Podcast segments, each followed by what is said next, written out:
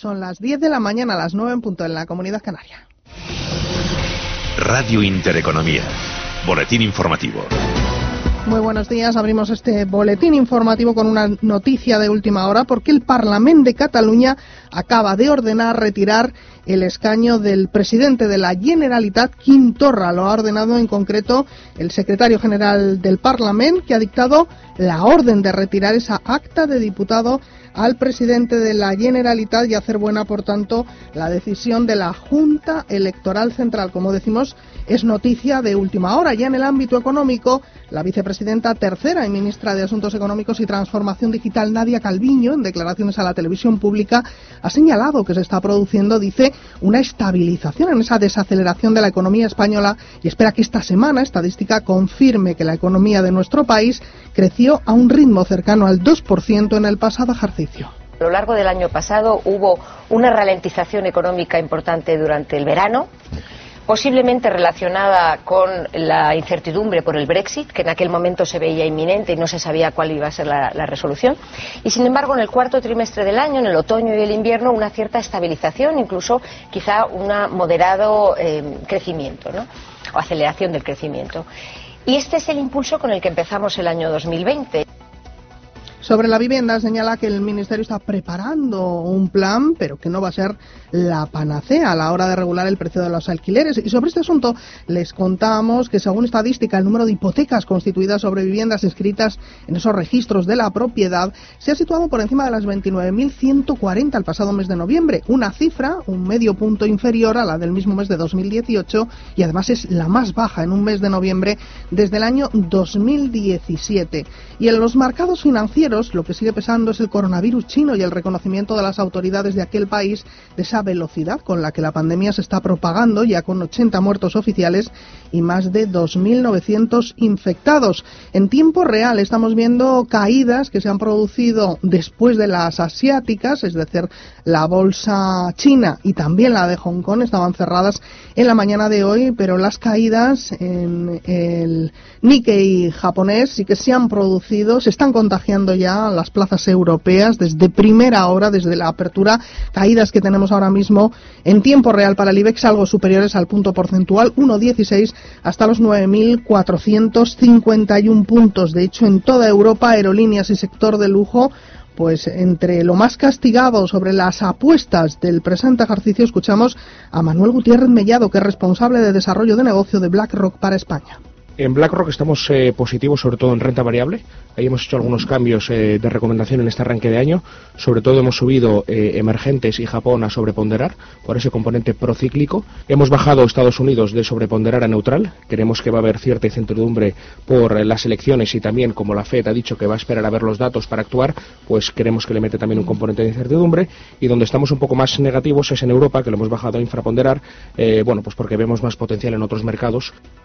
Caídas, como decimos, también en materias primas. Tenemos ahora mismo el Brent, el barril del mar del norte, perdiendo un 2,88% hasta los 58,94 euros, 94 dólares por título. Y a la una de la tarde va a comenzar a comercializarse esos mil primeros billetes a 5 euros, la primera oferta de Renfe para su ave low cost para viajar entre Madrid y Barcelona con parada en Zaragoza desde el próximo 6 de abril y hasta el verano. Otras noticias. Y el mundo del deporte sigue llorando la pérdida de Kobe Bryant, fallecido en la jornada de ayer en un accidente de helicóptero junto a su hija mayor y otras siete personas en el, barrio, en el barrio californiano de Calabasas. Entre los homenajes, los Mavericks de Dallas, que van a retirar la camiseta con el número 24 en honor a Bryant, dos veces campeón olímpico, con cinco anillos de la NBA y hasta un Oscar. Entre las condolencias, la del español Margasol, que como saben juegan los Raptors de Toronto estamos todos en, shock. Inmediatamente piensas en su familia, en, su mujer, en, sus hijas, en sus, seres queridos. De alguna manera, eh, pensar lo que está en esa situación y, lo que dejas atrás y, lo frágil que es, que es esto. ¿no? Entonces, pone, pone, todo muy rápido en perspectiva, es muy duro. Ya, he dicho, toda la fuerza posible para, para sus seres más queridos. Bueno, pues como les hemos venido contando, el Parlamento se dispone a retirar el escaño a Kim Torra después de esa decisión, como decimos que ha tomado esta misma mañana el secretario general del Parlamento, noticia con la que abríamos este informativo. Siguen escuchando Radio Intereconomía, pero pueden mantenerse informados en intereconomía.com y también en nuestro Twitter, arroba R Intereconomía.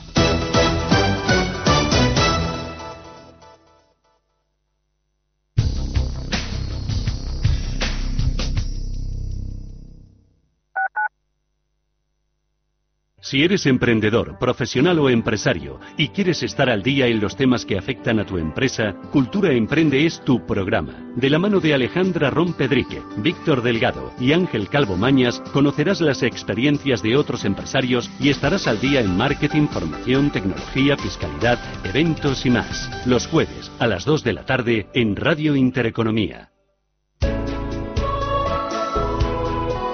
Pontareas la mejor solución a sus cenas y reuniones de empresa. Restaurante Pontareas le ofrece la mejor comida gallega tradicional. Visítenos en Claudio Cuello 96 o haga su reserva en el 91 307 0173. Reservas en el teléfono 91 307 0173. Radio Intereconomía es la mejor plataforma para dar a conocer, relanzar y poner voz a su empresa. Nuestro equipo comercial le asesora para conseguir sus objetivos. Contacte con nosotros en el 91 999 21 21 o escribiendo a comercial@intereconomía.com.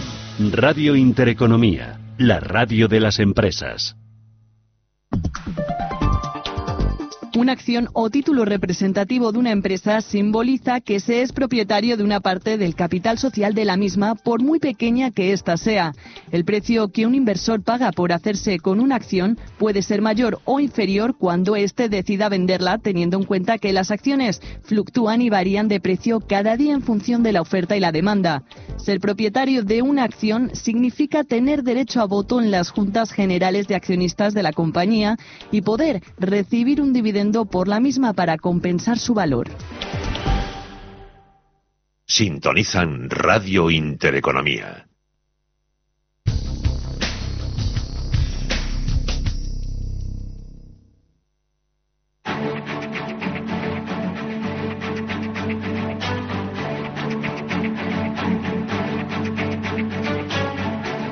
En Capital Intereconomía, el consultorio de bolsa. Bueno, tenemos muchas llamadas por teléfono, por WhatsApp, mensajes de audio, mensajes de texto. ¿Por dónde vamos, Rubén? Pues vamos a recordar los teléfonos al 915331851, 609224716 el de WhatsApp para mensajes de texto de audio y vamos por aquí con un texto que dice tengo Audax a 215, ¿cómo ve su cotización? También Solaria 670, ¿qué recorrido le ve y dónde pongo un stop de ganancias? Bueno, eh, pues vamos a empezar si queréis por, por Audax. Eh, estamos viendo un proceso de consolidación alcista tras alcanzar la, la cota de los 2,62 euros hace semana y media prácticamente. Eh, de momento sigue por encima de las medias de 60 y 200 sesiones. Además, si trazamos una tendencia alcista desde los mínimos eh, alcanzados en, septiembre del año pasado, vemos como esa zona de soporte estaría situado en torno a los 2,05 o 2,10 euros. Así que de momento a corto plazo ese es el nivel que debemos vigilar muy de cerca. Si lo pierde, la zona del 1,85 sería el siguiente nivel de soporte y si lo pierde ya sí que aconsejaría deshacer posiciones ya que la caída podría ser mayor. Y en cuanto a resistencia se refiere, como he comentado, esa zona de los 2,62 euros es el nivel a vigilar en las próximas semanas.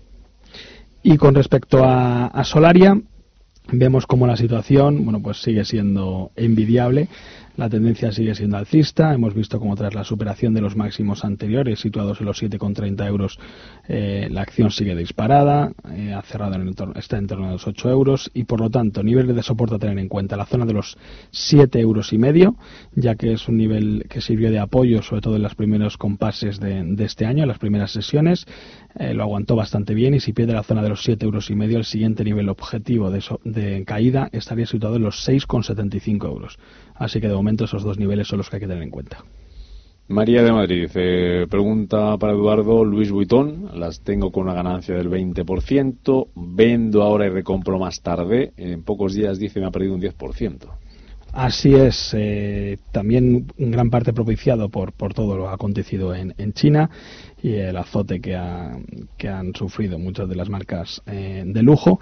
Y en este caso sí que creo que podría ser buen momento de deshacer posiciones en los niveles actuales y como comentas, si asistiésemos a una corrección adicional de entre un 7 y un 10%, me plantaría volver a tomar posiciones en, en la compañía. Telefónica, nos pregunta un oyente, llego tarde para oír algo de Telefónica, precio para entrar, no lo hemos mencionado todavía, así que se lo decimos. Dice también precio de soporte para Puma, vendí en beneficio y me gustaría volver a entrar. Bueno, en el caso de Telefónica estamos viendo cómo la tendencia sigue siendo bajista, tanto en el corto como en el medio plazo. El primer nivel de referencia que encontramos en cuanto a soporte se refiere son los 5,95 euros, que son los mínimos que dejó hace tan solo una semana.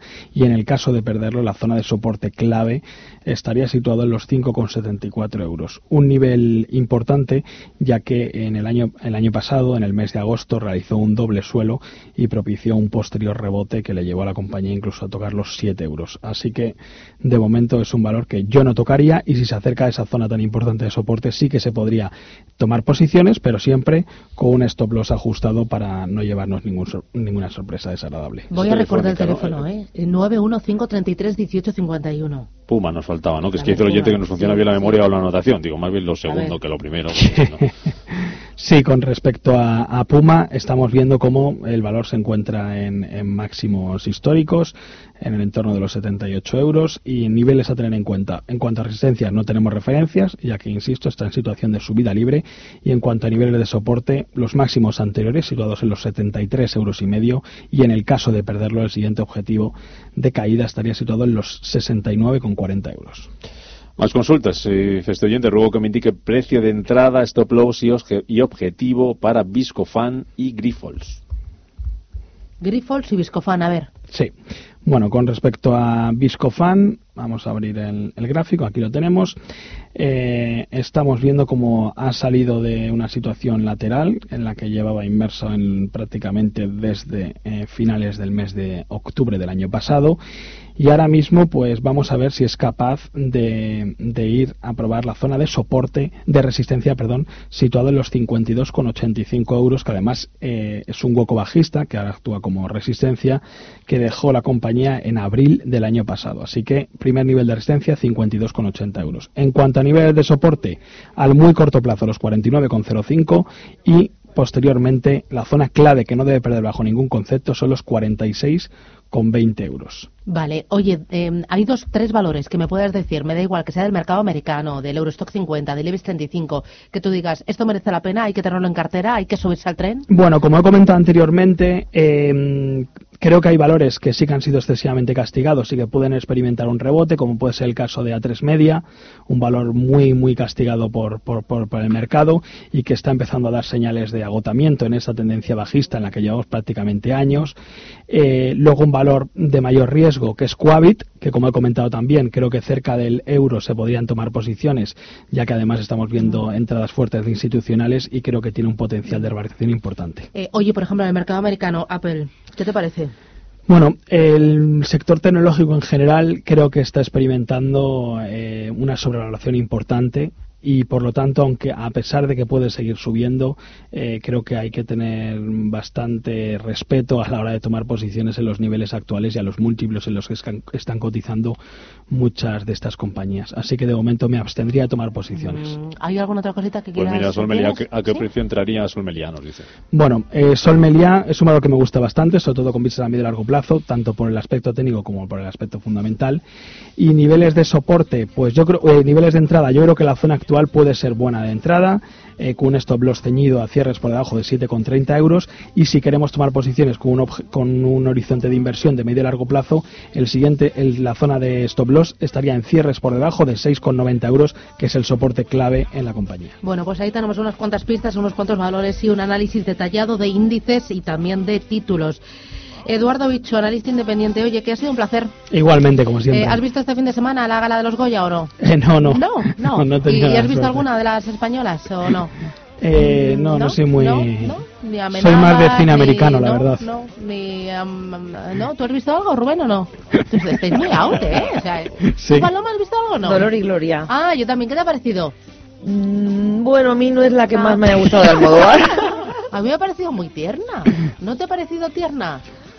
A mí Oh. mucho no, no sé. No, no, no, bueno, La tacho bueno. de la lista, Ya, no, no, no, ¿qué dices? A mí me ha gustado mucho. No Mira, además pensé, digo, empiezo a vérmela y a los 20 minutos sin flow, mm, sigo, y me la tragué del tirón ¿Sí? y me gustó, me dejé llevar. Yo no sé ni Sí, de qué va. bueno, Banderas está bárbaro, bárbaro, impresionante, impresionante. Madre mía, qué papelón hace, ¿eh? Bueno, pues Qué volver a natural. bandera merecerá la pena, pero digo que no sé ni Igual por eso no se durmió. Bueno, pues de, de un director de cine, de un director de cine, de su vida y de sus miedos, sus anhelos, sus amores. Yo- ya sabes que lo que Ya. no pongan en clan no lo veo. Vale.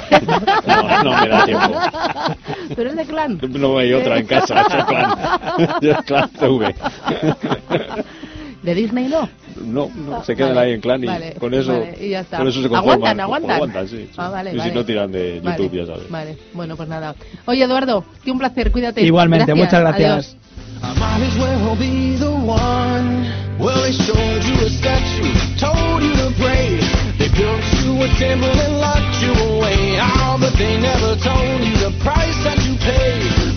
Bueno, cuando yo le preguntaba a Eduardo Bicho por Apple no era una pregunta inocente, es porque, a ver, todo tiene su argumento y su motivo y su porqué. Hoy cumple su primera década el dispositivo móvil que ha revolucionado la forma de trabajar, también la forma en la que navegamos por Internet y la forma en la que nos entretenemos. Hablamos del iPad, la tableta de Apple que ya se ha convertido en un elemento cotidiano de nuestro día a día, pero que hace 10 años era un aparato totalmente desconocido. Sí, y es que el iPad fue una revolución cuando Steve Jobs presentó hace exactamente 10 años este aparato que se consideraba a medio camino entre un teléfono inteligente y un ordenador portátil.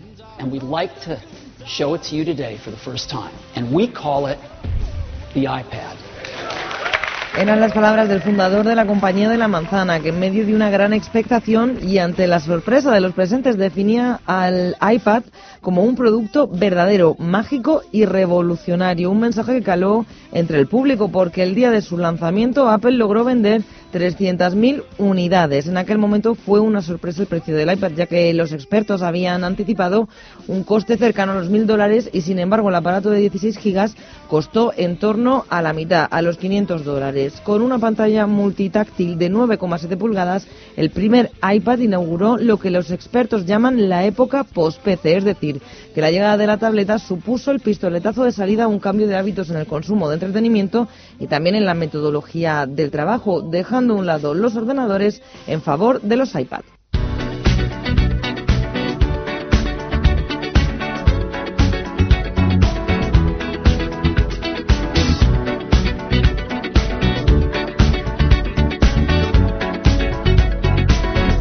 Desde aquel año 2010 el iPad original ha sido o ha ido sufriendo variaciones y ha evolucionado con las sucesivas llegadas del iPad Air, iPad Mini o el iPad Pro. Una evolución que no ha hecho nada más que comenzar. O al menos eso es lo que auguran los expertos. Nos contaba el director de Apple Esfera, Pedro Aznar, que en los próximos 10 años el desarrollo del iPad será mucho mayor. Y prueba de ello, dice, es que la mayoría de aplicaciones que utilizamos en nuestros teléfonos móviles ya se diseñan exclusivamente para estos dispositivos. Apple nos ha dicho que se acabó, que el iPad eh, comienza a tener vida propia, a ser independiente de toda la gama de productos de Apple y lanza iPad OS.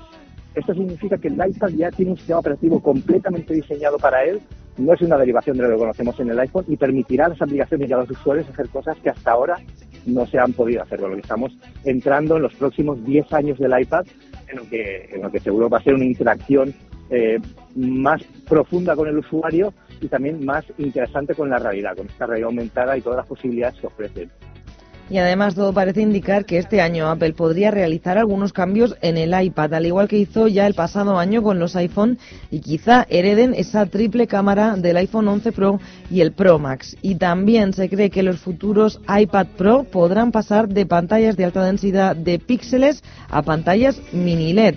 Y es que ya nadie duda que este dispositivo se ha convertido en una herramienta de trabajo fundamental, principalmente en ámbitos como el diseño gráfico y también la formación.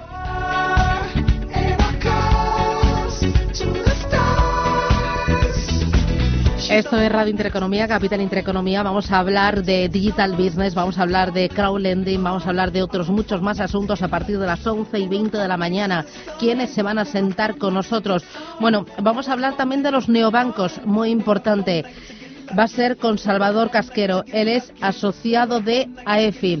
La verdad es que eh, el último informe FinTech Capital eh, dice eh, que los neobancos y las plataformas de pago atraerán inversiones por más de 2.400 millones de euros. Asimismo, el sector de las nuevas compañías de base tecnológica europeas que compiten en segmentos de negocios financieros ha alcanzado en el primer semestre del pasado ejercicio 5.100 millones de dólares de inversión. Vamos a hablar de neobancos, de Challenger Banks a partir de las 11 y 20 de la mañana con Salvador Casquero. También vamos a hablar de crowdlending con Lend Market y les vamos a presentar una fintech llamada Arbor. Será en ese espacio Digital Business. Antes tendremos consultorio de fondos de inversión. En unos minutos arranca con Iñaki Palicio de Consulae EAF y vamos a repasar las noticias más importantes que ha generado la industria de fondos de inversión, de planes de pensiones en los últimos días con Beatriz Zúñiga de Fan Society y de Futura Fondo. La verdad es que vamos, vamos cargaditos.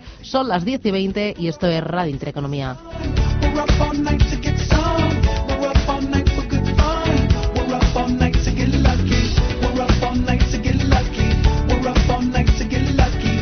La economía en marcha, de 7 a 12 de la mañana, de lunes a viernes, en Capital Intereconomía. Mercado de divisas, la actualidad del euro, el dólar, la libra y todo el mercado forex. Un programa presentado por Raúl Castillo. Elige tu propio camino en el mundo de la inversión. Mercado de divisas, los miércoles de 2 a 3 de la tarde en Radio Intereconomía.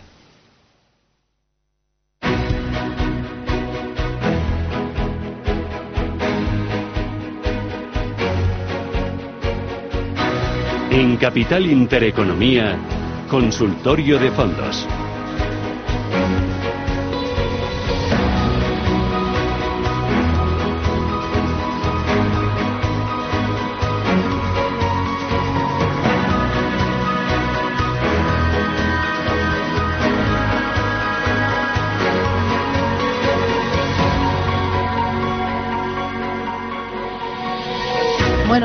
Lunes, lunes 27 de enero. Hoy hace frío. Beatriz Zúñiga, ¿qué tal? Buenos días. Buenos días, pues sí, sí, hace Sí, frío. Hay sí. una niebla hoy también Yo así. veo el día oscuro, ¿no? Sí, sí, está como grisáceo. Sí, parece que el día no ha amanecido. Ay, con lo largo que se hace enero. Ay, madre mía. con lo largo mía. que se hace enero y así estamos. Bueno, eh, Beatriz Zúñiga es compañera de Fan Society de Futuro a Fondo y con ella repasamos algunas de las noticias eh, que ha generado la industria de fondos de inversión, de planes de pensiones en los últimos días. Eh, comentábamos mientras que entraba Beatriz en el estudio que ha sido una semana de, de no parar, ¿no? Que, que no podemos bajar la guardia. Nada, ha sido una locura, una locura. Entre la reunión del Banco Central, todas las ruedas de prensa y eventos que ha habido en Madrid de presentación tanto de perspectivas como de productos, tenemos una industria muy viva, muy, viva, muy viva y Bueno, no para. Tan viva que sigue creciendo y que sigue mm, sorprendiendo con operaciones. La operación de la semana, una de las más comentadas, fue la compra de Santander Asset Management, la gestora de Banco Sabadell, de Sabadell Asset Management, por parte de Amundi.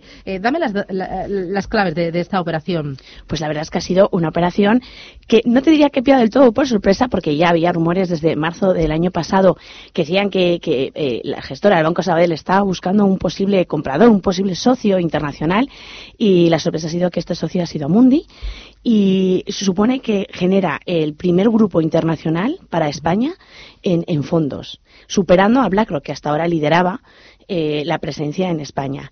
¿Qué supone para Banco Sabadell? Se coloca por encima de BlackRock. Exacto. En cuanto a, a- a número de activos que va a tener bajo gestión, va a alcanzar los 43, el, perdón, los 430 millones de euros. O sea, este ha sido el importe de, de la operación. Y lo que pasa es que van a, ca- bueno, evidentemente, las dos firmas van a seguir separadas. Eh, La gestora del Sabadell seguirá funcionando por su cuenta, Amundi seguirá funcionando por su cuenta y aprovecharán las sinergias de los unos con los otros. Es decir, Amundi va a utilizar toda la red eh, de oficinas que tiene el Sabadell, que son unas, unas 1.900 oficinas, para distribuir desde ahí sus productos. Van a seguir siendo dos entidades completamente independientes. Sí, sí, eso, eso no va a cambiar. De hecho, no va a haber ningún cambio en los fondos que ahora mismo tiene el Sabadell. Eso va a ser exactamente igual.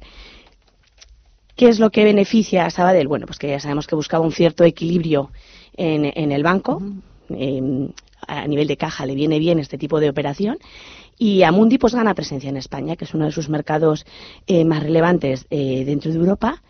Y bueno, y es la gran operación, la primera gran operación del año. Bueno, al final también lo que está buscando Amundi es tamaño y llegar de una forma mucho más sencilla, mucho más ágil a esa banca retail, ¿no? Porque se da cuenta de que eh, en, este, en esta transformación de lo que es eh, la industria de la gestión de activos se necesita primero tamaño y se necesita pues eh, salir un poco más allá de lo que es banca privada.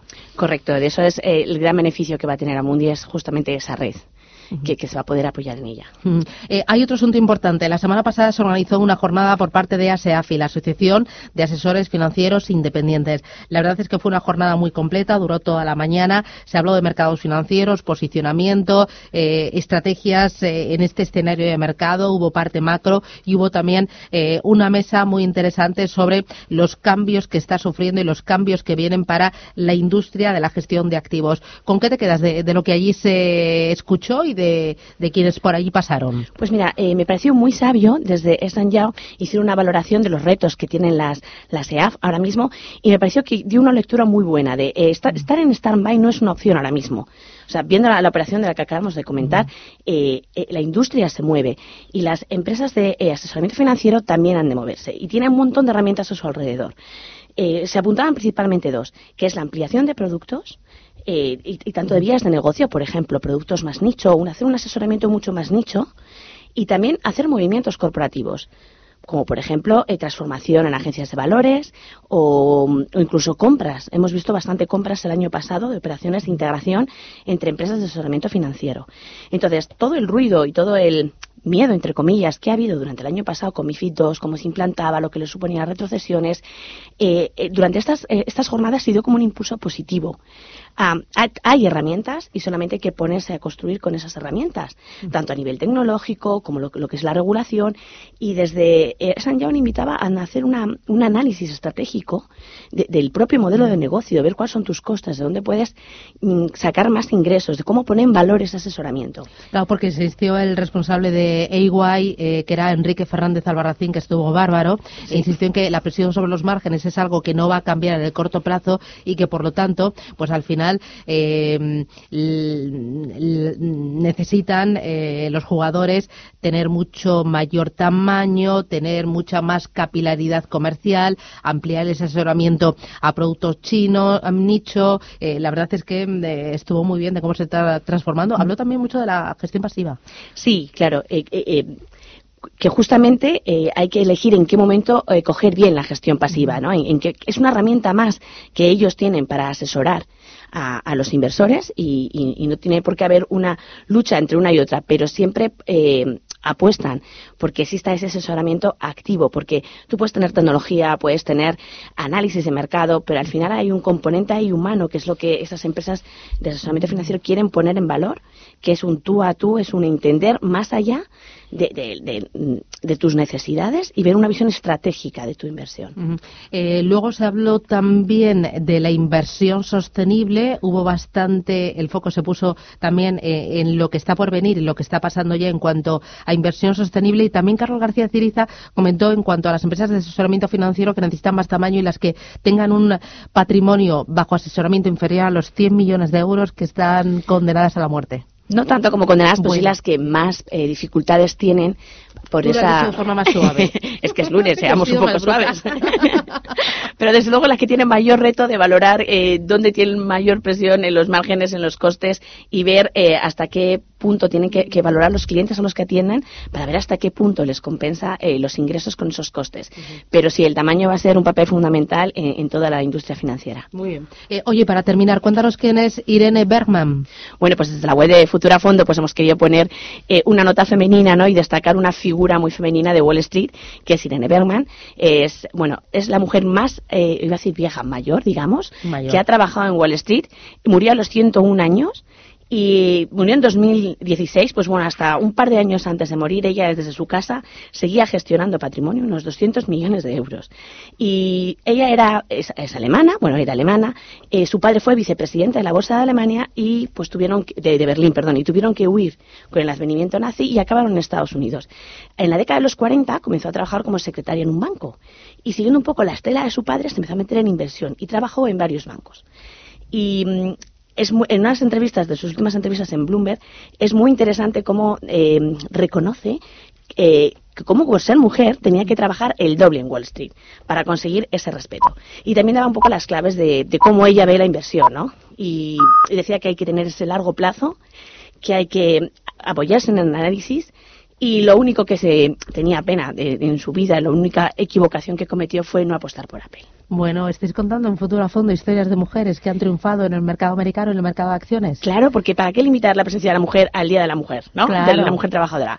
Pues hay que ir poniendo en relevancia eh, que históricamente ha habido mujeres muy relevantes en el sector financiero. Oye, después de esto vendrá un libro, ¿no? Para recopilarlos. Mujeres extraordinarias. Pues yo lo veo, ¿eh? ¿Sí? Yo lo veo. Pues nada, nada, me encanta, me encanta la idea. Oye, Beatriz Zúñiga, muchísimas gracias y te veo la semana que viene. Gracias. Encantada. Iñaki Belicio, ¿qué tal? Muy buenos días. Muy buenos días. ¿Estás preparado para el consultorio? Totalmente preparado. ¿Que venías corriendo o qué? Vengo un poquito apurado, sí, pero eh, Bueno. estoy aquí puntual. Te doy tiempo para respirar. También está en mi mesa Ramón Pereira. Ramón, ¿qué tal? Muy buenos días. Buenos días. ¿Cuánto tiempo hacía que no te veía? Pues unos, unos meses, sí. ¿Qué tal estás? Muy bien, muy bien, con un proyecto nuevo muy interesante. Bueno, De hecho, al hilo de lo que hablabais ahora. Vale, eh, Ramón Pereira hasta hace muy poquito tiempo ha sido director general de Franklin Templeton aquí en España, pero ahora tiene entre manos un nuevo proyecto, una joyita, yo le veo los ojos ahí con el brillo que está mm, deseando contarme y yo estoy deseando saber qué, cómo, para qué, con quién. Bueno, no me digas nada, publicidad y ahora me lo cuentas. Tranquilidad es el sonido del mar. Tranquilidad es invertir al tiempo que ahorras, diversificas y proteges tu inversión. Tranquilidad es invertir en oro con Degusa. Infórmate en el 9119 82900. Degusa Oro es tranquilidad. Con los planes de pensiones Santander te ayudamos a construir el futuro que deseas mientras consigues grandes ventajas. Porque ahora, si nos traes tu plan de pensiones, te damos hasta un 4% de bonificación. Consulta condiciones en bancosantander.es o en tu oficina más cercana. Planes de pensiones Santander. Tu presente y tu futuro en perfecta armonía. ¿Está buscando a alguien que valore sus finanzas? ¿O tal vez un financiero que tenga valores? Si lo que quiere es entender la economía, no se pierda Finanzas y Valores, los lunes de 2 a 3 de la tarde en Radio Intereconomía.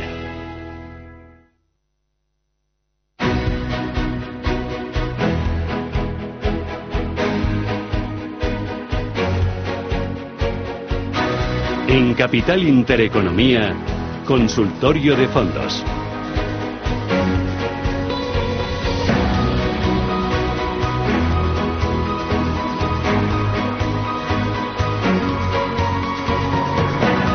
Bueno, está con nosotros aquí en Radio Intereconomía Ramón Pereira, él es fundador, director general de, eh, no sé cómo le decís, triple A mayúscula Invest Solutions. Investment Solutions. Investment Solutions, pero lo dices así, triple A mayúscula. Me gusta decirlo en inglés porque se entiende mejor. ey, ¿o cómo? Triple A. Triple A. Para los Ah. que entienden inglés, que son a los inversores a los que nos dirigimos, que ya son inversores más experimentados y saben lo que significa perfectamente, pues define muy bien eh, la idea que tenemos de presentar soluciones de inversión eh, pues de una forma más eh, novedosa y que sean pues de lo más adecuadas a lo que cada uno busca. Y ahí, ahí es donde está el truco. vamos. Bueno, cuéntame, eh, ¿qué soluciones de inversión? Bueno, ¿Y, y quiénes sois vosotros? Eh, Bueno. ¿Quiénes estáis liderando, eh, no sé, esta aventura? Bueno, estamos echando, estamos echando a andar y básicamente lo que, lo que hemos visto es que en el mercado eh, todos los productos, digamos, cotizados eh, tienen una correlación cada vez más grande. Entonces, antiguamente era muy fácil, eh, era mucho más fácil, nunca ha sido fácil, pero era mucho más fácil eh, invertir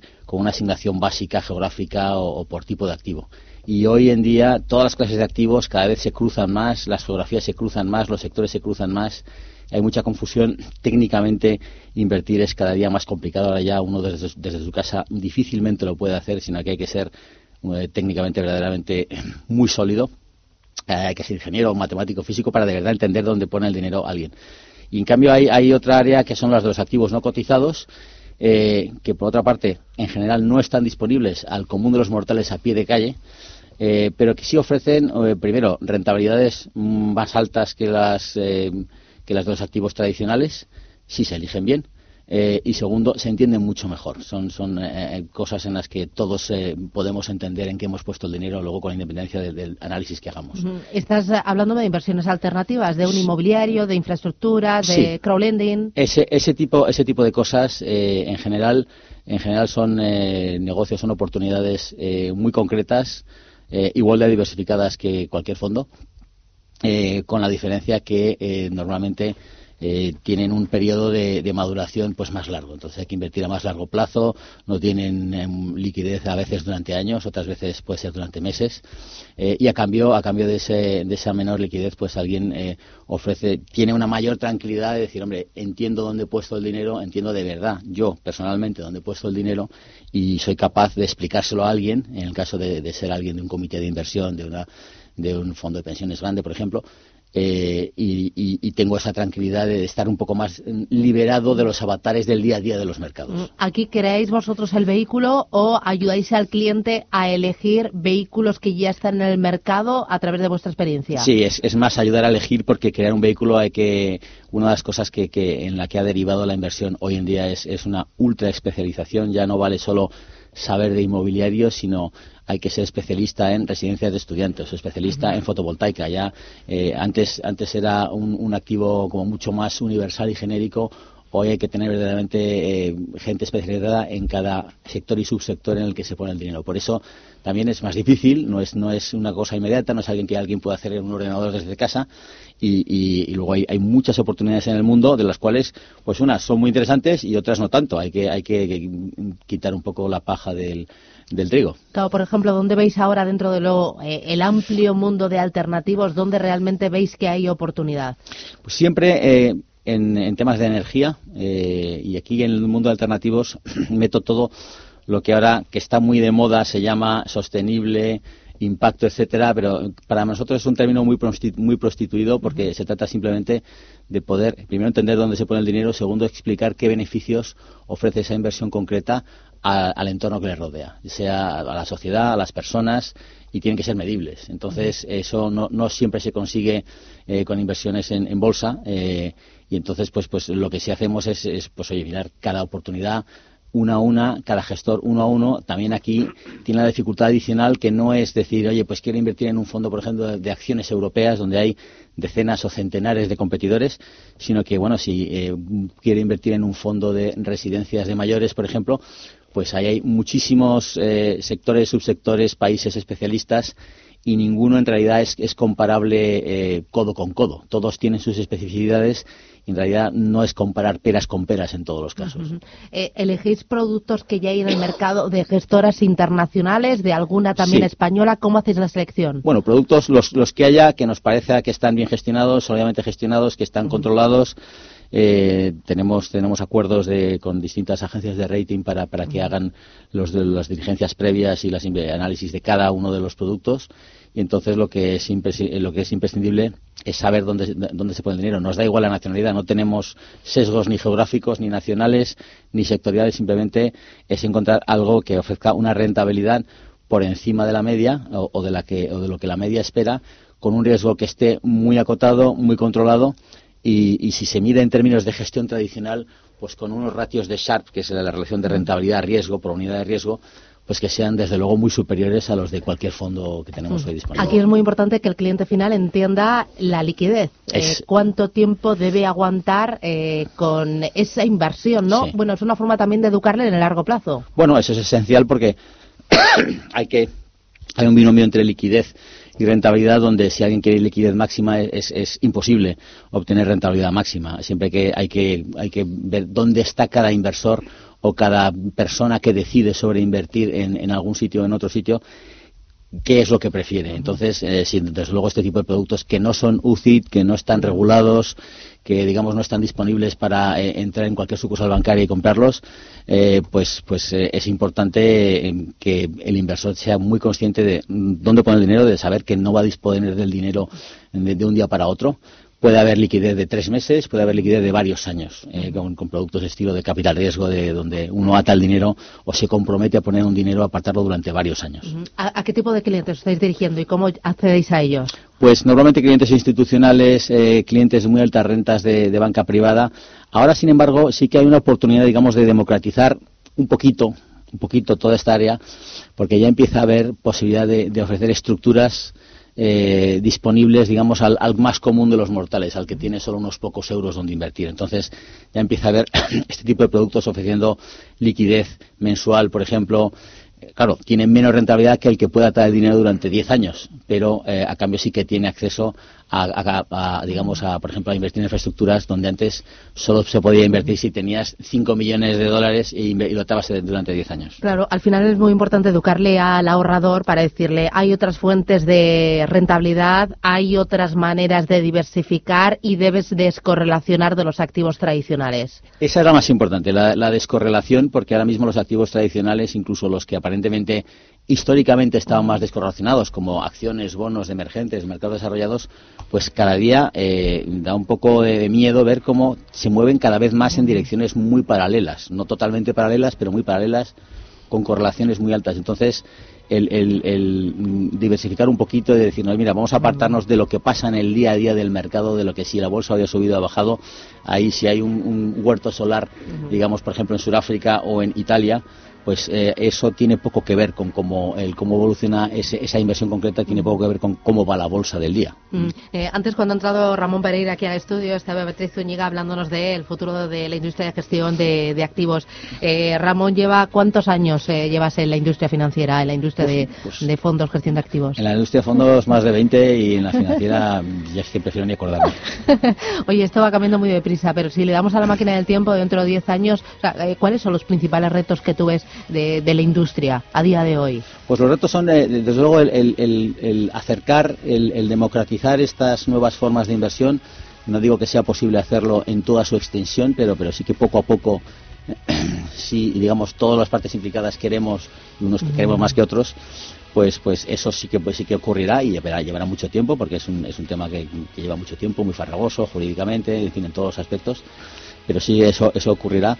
Eh, luego, eh, simplemente también el, el tener más claro el compensar eh, la verdadera rentabilidad. No, no, eh, no, no, no vender historias, sino vender realidades. ¿no? Y, y explicar realidades sabiendo que lo que ha ocurrido en el pasado nunca es garantía del futuro, en ningún caso, por mucho gestión alternativa que sea y por muy listo que sea un equipo, etcétera, etcétera, y lo haya demostrado durante incluso muchos años, eso en, de ninguna manera garantiza lo que va a ocurrir mañana pero eh, en el momento que alguien es capaz de entender, yo creo que el, el tema de la formación es el reto más importante en, a todos los niveles, eh, tanto los inversores profesionales como los, los de la a pie de calle. La, la semana mm, pasada eh, todos estuvimos hablando de, de esa gran operación a Mundi con Sabadell Asset Management. Eh, ¿Tú crees que veremos eh, eh, más movimientos de este tipo? Porque las grandes gestoras necesitan todavía tener más tamaño.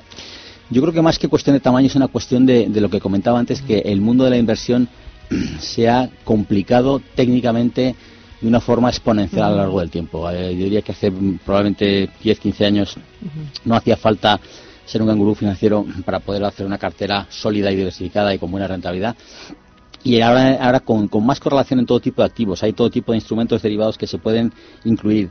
Eh, las compañías que invierten transnacionalmente y a través de sectores donde ya uno se invierte, yo qué sé, en un banco o en una teleco, ya no sabe si está invirtiendo en un país o en un solo sector, porque se diversifican eh, en todas las dimensiones. Entonces, el desbrozar todo eso es algo tan complicado, cada vez más cuantitativo, que ya, mm, por lo que yo he visto en los últimos eh, años, pues, pues verdaderamente incluso hay que ser o físico, o matemático o ingeniero para intentar entender de verdad cómo funcionan esas inversiones. Entonces, siempre está por debajo de todo y por encima de todo y por en medio de todo la confianza y eso es importante sí tener marcas grandes que den confianza, pero a partir de ahí eh, yo creo que a futuro es, es imposible, imposible que volvamos a, a lo que había antes de simplicidad. Ramón Pereira, AAA, ¿cómo lo dices? Investment, Investment Solutions. Bueno, te veo animado, muy ilusionado, con muchas ganas y con un proyecto más que interesante, muy bonito. Enhorabuena y para cuando quieras, esta es tu casa, ya lo sabes. Muchas gracias. Susana, Gracias, encantado. hasta pronto. Adiós.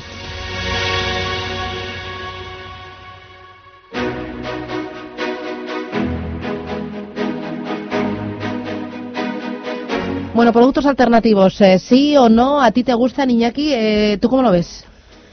A mí me gustan. Yo, de hecho, nosotros eh, efectivamente en, ciertos perfiles, ciertos eh, clientes ¿no? que tienen un, un patrimonio que, que necesita esa diversificación, que necesita ese tipo de producto que aporta descorrelación, sí que sí que nos gusta incorporarlos pero efectivamente tenemos que tener en cuenta esas cuestiones de pues bueno de que no tienen a veces eh, la liquidez eh, a la que estamos acostumbrados no esa liquidez diaria que a lo mejor nos da un fondo o nos puede dar otro tipo de producto por lo tanto hay que tener muy en cuenta pues eso esa perspectiva de horizonte temporal que tenga cada cada cliente que adecue bien dentro de su patrimonio pero sí yo creo que cada vez está habiendo más acercamiento ¿no? de este tipo de productos que antes estaban exclusivamente orientados a los eh, institucionales o a, o a, grandísimos patrimonios, pues, pues a un cliente más, más de a pie de calle. Mm.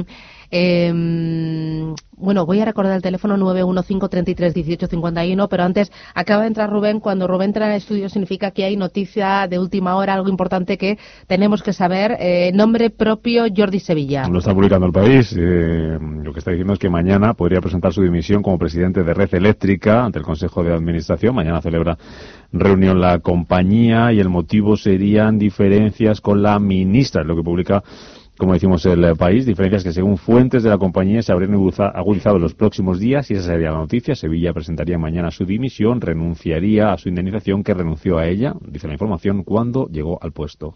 Bueno, pues es la última hora, está pasando, se lo estamos contando. Tenemos ya los primeros oyentes que quieren plantear sus dudas. Roberto, ¿qué tal? Buenos días.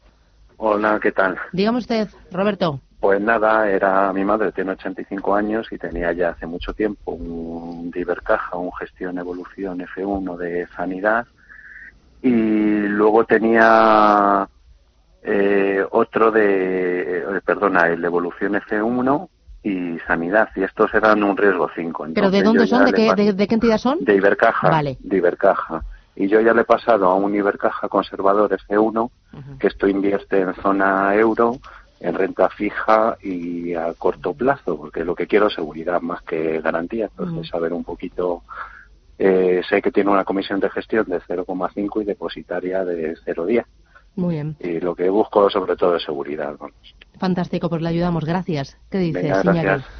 Hombre, yo creo que la primera impresión es, es, que ha hecho lo correcto. Si, si lo que busca es seguridad, pues lógicamente todo lo que sea ir, reduciendo peso, incluso salirse totalmente de, de renta variable, e irse a, a, productos más, más conservadores, pues está, está acertado. Lo único que tiene que tener en cuenta es que, a ver, eh, ahora mismo, tal y como están los tipos de interés, pues bueno, eh, tenemos mucho producto que históricamente daba algo, por lo menos protegía capital, ¿no? Que ahora mismo está dando pérdidas o ni siquiera cubre el coste de la comisión de gestión. Entonces, quizás eh, yo le daría una vueltecilla, porque eh, hay ciertos activos o ciertos posicionamientos, ¿no? A través de fondos en, en otros tipo de, pues, por ejemplo, renta fija de mercados emergentes, ¿no? Donde estamos viendo valor o pues bueno eh, algún fondo incluso mixto moderado que, que, lo hace que lo está haciendo muy bien con el cual se podría hacer a lo mejor una cartera quizás más diversificada donde estuviésemos pues bueno un riesgo muy controlado pero que al menos por lo menos eh, sí que garantizásemos que las comisiones las cubrimos no que al final quizás es el objetivo prioritario cuando vamos a proteger capital uh -huh. también Alberto de Madrid buenos días Hola, buenos días. Cuénteme. Yo, quería preguntar por dos fondos, el BBVA Tecnología y Telecomunicaciones y el Robert Global Consumo TEN. A ver si con esto del virus de, de, de China es conveniente sacarlos o qué hay que hacer. Muy bien, pues gracias, muy amable. ¿Qué hacemos? Bueno, vamos a ver. Eh, estos son los típicos factores que generalmente suelen ser más bien de un impacto puntual, ¿no? Incluso eh, hay quien, estoy seguro que hay quien está pensando, oye, voy a aprovechar estas caídas incluso para, para empezar a subir mis posiciones de riesgo, ¿no?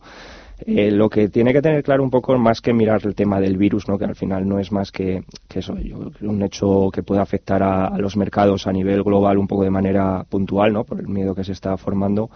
Eh, yo valoraría un poco, eh, pues bueno, eh, la situación donde está ahora mismo el mercado por valoración, eh, de dónde venimos eh, y un poco si esta situación no, nos hace sentir cómodos. Eh, yo lo he comentado con anterioridad. Yo quizás eh, todo lo relacionado con fondos tecnológicos globales, eh, yo ahora mismo eh, estoy más favorable a lo que son eh, todo lo que sea tecnología, pero quizás nicho de mercado, ¿no? Pues lo que es eh, robótica, inteligencia artificial, más que fondos tecnológicos a nivel a nivel global. Y con el Consumer Trends, pues bueno, pues lógicamente es un, un grandísimo fondo con una gran trayectoria que ahora mismo, pues lógicamente va, va a tener cierta volatilidad. va- lógicamente, lo normal es que tenga caídas, pero vamos, yo no considero que esto sea un motivo para sacar este fondo de la cartera si, si estamos invirtiendo a, a largo plazo. Me pregunta Lidia desde Madrid. Les agradecería su opinión sobre el Vanguard Global Small Caps Index para este año. A ver, eh, yo en momentos donde todo está tan arriba eh, tendría especial cautela con todo lo que sea la indexación. Eh, yo creo que ahora es el momento donde merece la pena pagar un poquito más por una gestión activa buena. Eh, yo soy más favorable a, a indexarme siempre que haya pues bueno eh, correcciones profundas, que haya algo más de miedo en el mercado y que me permita pues bueno al final aprovechar un poco a lo mejor la, el, el mayor tirón que puede tener esa gestión indexada en, en un momento de pánico, ¿no? Eh, las small caps a nivel global ahora mismo, pues bueno, yo creo que no estamos eh, no estamos en un momento donde no haya que tenerlas, ¿no? Desde luego, porque todavía no estamos en ese momento de, cambio de ciclo o de, inicio de un ciclo económico de menor crecimiento, claro, que es cuando las small caps pueden verse un poquito más perjudicadas, pero no sería, no, no- yo ahora mismo no incorporaría ese fondo en cartera. Mm, María de Bilbao, buenos días. Hola, buenos días. Muchas gracias por llamarme. A ver, mire, yo le quería preguntar. Yo tengo el Franklin Templeton Global Bond y ahí tengo un 10% de mi de la cartera y veo que, pues la verdad que no no tiene mucho movimiento, más bien tira para abajo. Había pensado pasar un poco una parte al Pitker Water, a ver qué le parecería. Muy bien. ¿Y qué le parece si le parece bien dejar la parte, la otra parte que siga ahí en el Global Bond o, o anularlo totalmente? Fantástico, gracias. Gracias. ¿Qué te parece la apuesta de la señora? Me parece muy echada para adelante, vamos. Eh, son dos fondos que no tienen absolutamente nada que ver, ¿vale? Estamos hablando de, de pasar de un fondo de renta fija a pasar a un fondo de renta variable. Eh, lógicamente, a mí el Water me gusta. Eh, me gusta como fondo de largo plazo por la temática de la inversión, ¿no? Y, y, bueno, un poco todo aprovechando también el, el tirón que está teniendo todo lo relacionado con la sostenibilidad. Eh, ahora bien, hay que valorarlo, es decir, eh, pasarse de un perfil, de un fondo entre comillas de un perfil tranquilo a un fondo de perfil de riesgo alto, pues quizás no sea lo más adecuado. Habría que saber un poco el perfil que tiene que tiene la, la oyente, ¿no? Eh, yo lo que le recomendaría es que valorase cambio mm, de fondos de la misma categoría o incluso a lo mejor subir un puntito el riesgo pasándose a lo mejor a un fondo mixto que lo está haciendo mejor pero pasar radicalmente a un fondo de renta variable, claro, viendo la trayectoria y viendo el histórico, decimos, oye, es un cambio maravilloso, ¿no? Pero si nos pilla una corrección, pues nos puede meter unas caídas o unas pérdidas en cartera que no nos haga sentir cómodos. Entonces yo, yo actuaría quizás con más cautela. Luis, ¿qué tal? Buenos días. Hola, buenos días. Dígame. Eh, uno de los fondos que tengo es el Redder Emerging Asia. Quería saber si le puede afectar lo del coronavirus de la China. Nada más, muchas gracias. Gracias. Bueno, hay oyentes que están preocupados porque tienen inversiones en emergentes y, claro, pues es normal. eh, ¿Qué, qué hacer?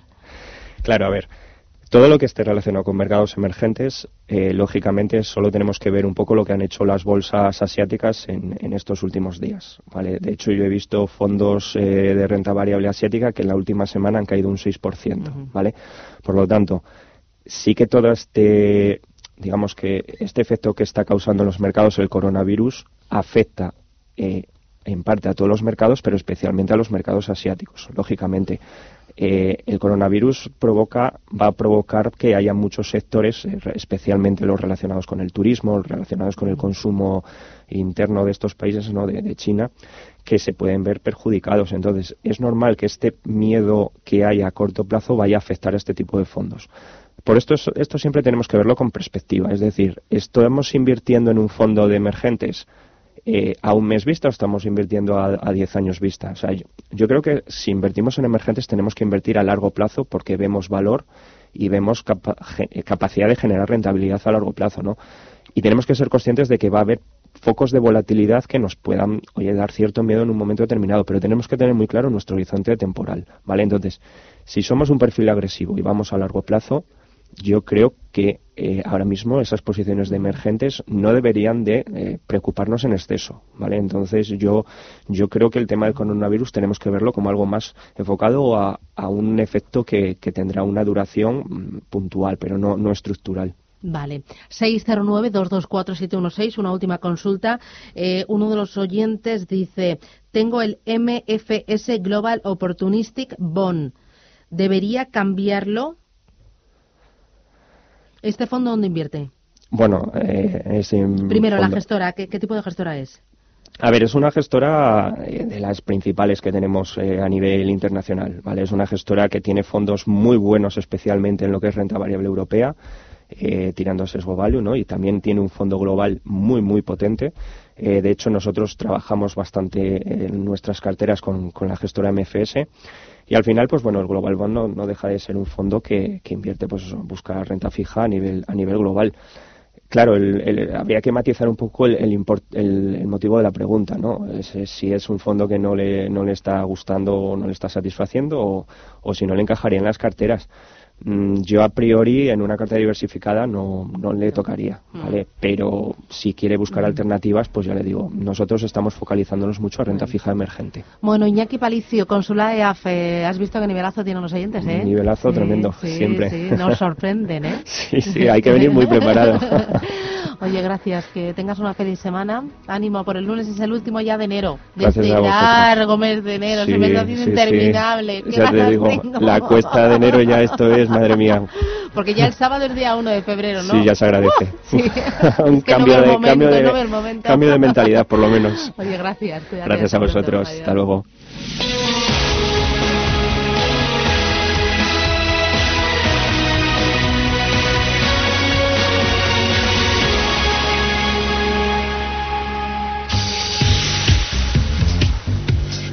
A veces es cuestión de aprovechar el momento, saber ver la oportunidad que se presenta y aprovecharla, como por ejemplo las ofertas del corte inglés en tecnología, porque hasta el miércoles tienes un televisor Sony de 55 pulgadas 4K Full Array que antes costaba 1.399 euros por tan solo 999, son 400 euros menos, o un smartphone LG Q60 azul que pasa de 279,90 euros a 189,90 y todo, como siempre, con las excepcionales ventajas y facilidades de los tecnoprecios del corte inglés. Recuerda, solo hasta este miércoles 29 de enero. No lo dejes escapar y aprovecha el momento con los tecnoprecios del corte inglés. Mucho más que un buen precio.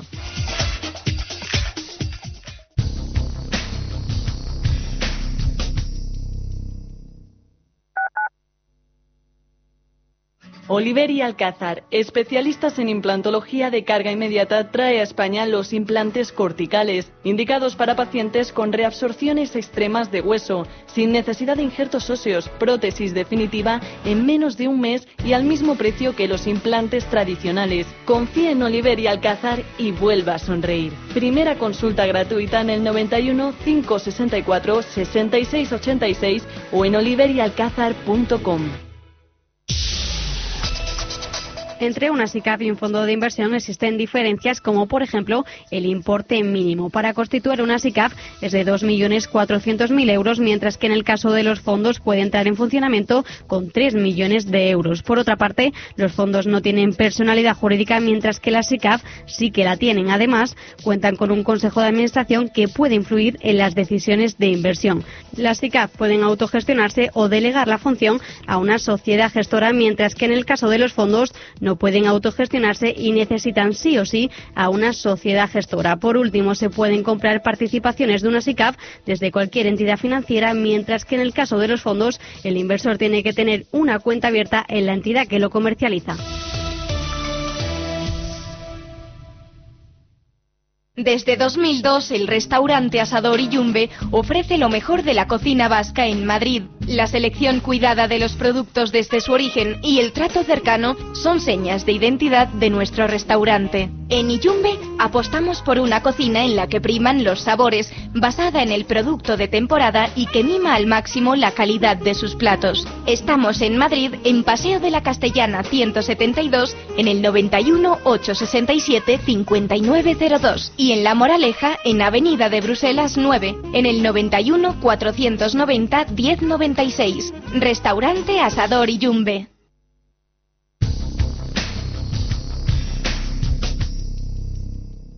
A las 7, madrugamos con Susana Criado y Capital Intereconomía. A media sesión a las 12, con Rafa Jiménez. Finanzas, seguridad, emprendimiento a las 2. Fernando La Tienda trata el cierre de mercados desde las 3. A las 7 es tiempo de inversión con Manuel Tortajada. Gema González hace una visión global a las 8 de la información económica de la jornada. A las 9, a fondo, nos conduce a la reflexión con José María Francas. Radio Intereconomía.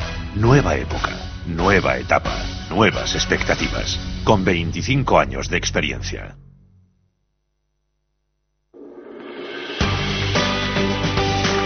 Radio Intereconomía.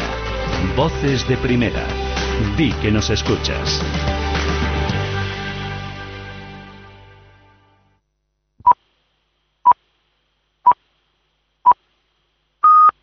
Son las 11, las 10 en Canarias.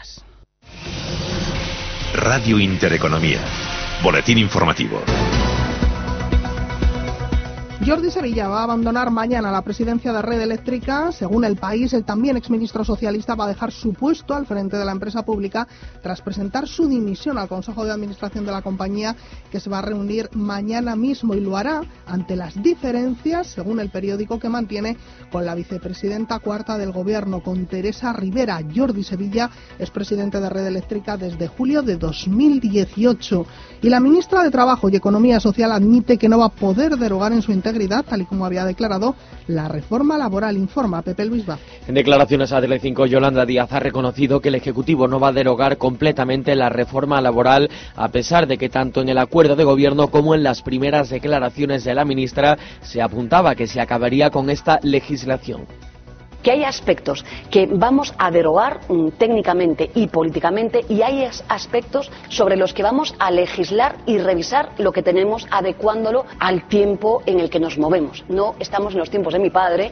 estamos en los tiempos en una sociedad mucho más compleja, mucho más dinámica, digitalizada y que necesita otras miradas. La titular de trabajo ha enmarcado en el diálogo social la negociación con sindicatos y patronal para dar marcha atrás a esa reforma laboral del Partido Popular. Por otro lado, Yolanda Díaz ha valorado la subida del salario mínimo no por el quantum afirmado, sino por las formas. Y la ministra de Economía ha negado polémica alguna ante la mochila austríaca en el tema de las pensiones con sus socios mm, en, de- en el gobierno. Hablamos de Podemos. Nadia Calviño en la televisión pública lo explicaba así. Yo lo que he dicho desde el primer día es que había que explorar todas las posibilidades que existen para mejorar el sistema de prevención de, de previsión complementario, el sistema de pensiones, reforzarlo todo lo posible y facilitar la movilidad laboral. En definitiva, se trata de proteger a los trabajadores. Luego se han querido eh, hacer falsas polémicas. Vamos a seguir trabajando, por supuesto, en reforzar el sistema de pensiones, empezando por las pensiones públicas y viendo cómo mejorar los sistemas complementarios. Y 819.100 trabajadores en España están dispuestos a reducir su jornada laboral a pesar de la correspondiente disminución de sus ingresos, según Randstad. Pues bien, esta cifra es un 5,5% más elevada que en 2018. Se trata además de la cifra más elevada, eso sí, en el global desde el año 2009, cuando los ocupados en esta situación alcanzaron y superaron la cifra de los 865.000. Y el gobierno va a repatriar a los españoles confinados por el coronavirus de España va a repatriar en concreto algo más de una veintena de españoles que permanecen en la ciudad china de Wuhan, el epicentro de la epidemia de coronavirus que se ha cobrado, ya saben, como les venimos contando, la vida de algo más de 80 personas en China y alcanza ya más de 2.800 contagiados. Lo ha confirmado en su cuenta de Twitter la jefa de la diplomacia española. Para España, el ministro de Sanidad, Salvador Illa, pide tranquilidad porque dice no se ha detectado ningún caso. Declaraciones a onda cero. En España en estos momentos no hay ningún caso identificado, ha habido eh, cuatro posibles casos que han sido descartados por los análisis hechos por el Centro Nacional de Microbiología del Instituto de Salud Carlos III. Yo quiero transmitir un mensaje de tranquilidad a la población en el sentido de que eh, España está preparada para afrontar ese tipo de situaciones. Una tranquilidad que no comparten a esta hora los mercados financieros en todo el viejo continente, tal y como ha pasado en las plazas asiáticas abiertas en esta jornada. Por ejemplo, la de Japón, estamos viendo cómo esa traslación y esas pérdidas se van incrementando conforme pasan los minutos. Tanto es así que el IBEX 35 ronda ya los 9.400 puntos. Está cediendo en tiempo real un 1,39 y se coloca en los 9.429 puntos. A esta hora tan solo Iberdrola recupera posiciones un 0,26% frente a las caídas generalizadas de todos los valores, muy especialmente de aerolíneas y sector del lujo en toda Europa. Otras noticias. Y como les venimos contando, el Parlamento catalán ha iniciado los trámites para el relevo de Quintorra como diputado. El secretario general de la Cámara, Xavier Muro, insta a dar el paso para sustituirlo, mientras el presidente de la Generalitat ha negado que el secretario general del Parlamento pueda retirarle el acta de diputado. La decisión final será esta misma tarde a partir de las tres en manos del presidente de la Cámara catalana. Y ya saben, siguen escuchando Radio Intereconomía. Pueden seguir informados en intereconomía.com y también, por supuesto, en nuestro Twitter, arroba R Intereconomía.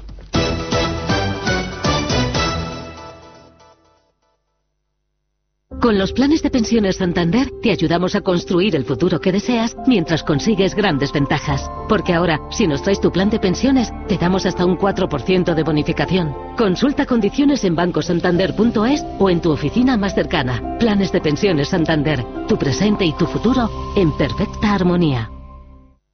Descarga la aplicación de Radio Intereconomía. Nos podrás escuchar en cualquier sitio. La forma más fácil de sintonizar con la mejor y más completa información económica. Radio Intereconomía en las plataformas Android e iOS. Emisión en directo, noticias, podcast. Descarga nuestra aplicación. Radio Intereconomía. Di que nos escuchas. Quien tiene muy poco dinero tiene que jugar en bolsa. Quien tiene bastante dinero debe especular y quien tiene muchísimo dinero tiene que invertir. Escucha Cierre de Mercados, de lunes a viernes, de 3 a 7 de la tarde. Con Fernando La Tienda, Radio Intereconomía.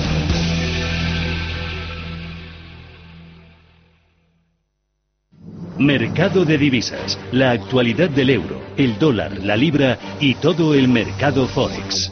Un programa presentado por Raúl Castillo. Elige tu propio camino en el mundo de la inversión.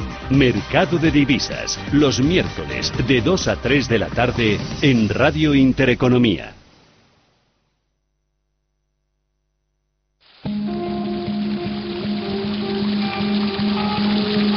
La fuente de la vida. Un viaje a través de los siglos y la historia de la humanidad. La fuente de la vida. De lunes a viernes, de 12 a 12 y media de la noche, aquí, en Radio Intereconomía.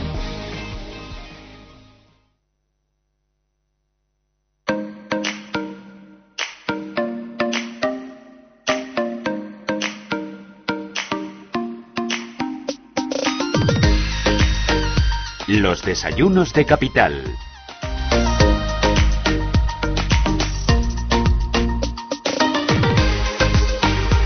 Segundo café de la mañana que nos tomamos, Manuel, ¿con quién? Cuéntame. Pues eh, hoy traemos una compañía biotecnológica que comercializa unos productos isotónicos, por así decirlo, que ha despertado el interés del mundo del deporte. Laboratorios Quintón están enfocados al alto rendimiento, Susana, y lo hemos podido ver en triatletas, en futbolistas, en la Ultraman de Hawái, incluso Rafa Nadal bebiéndose una de esas ampollas, un compuesto que se obtiene a partir del agua de mar. Importante descubrir esa fórmula con la que han logrado cerrar el año con más de 5 millones de facturación, han mejorado las cuentas un 8% y están muy enfocados al exterior para seguir eh, manteniendo ese ritmo de crecimiento. Saludamos a Francisco Col, que es el consejero delegado de los laboratorios eh, Quinton. ¿Qué tal? Buenos días, Francisco. Buenos días.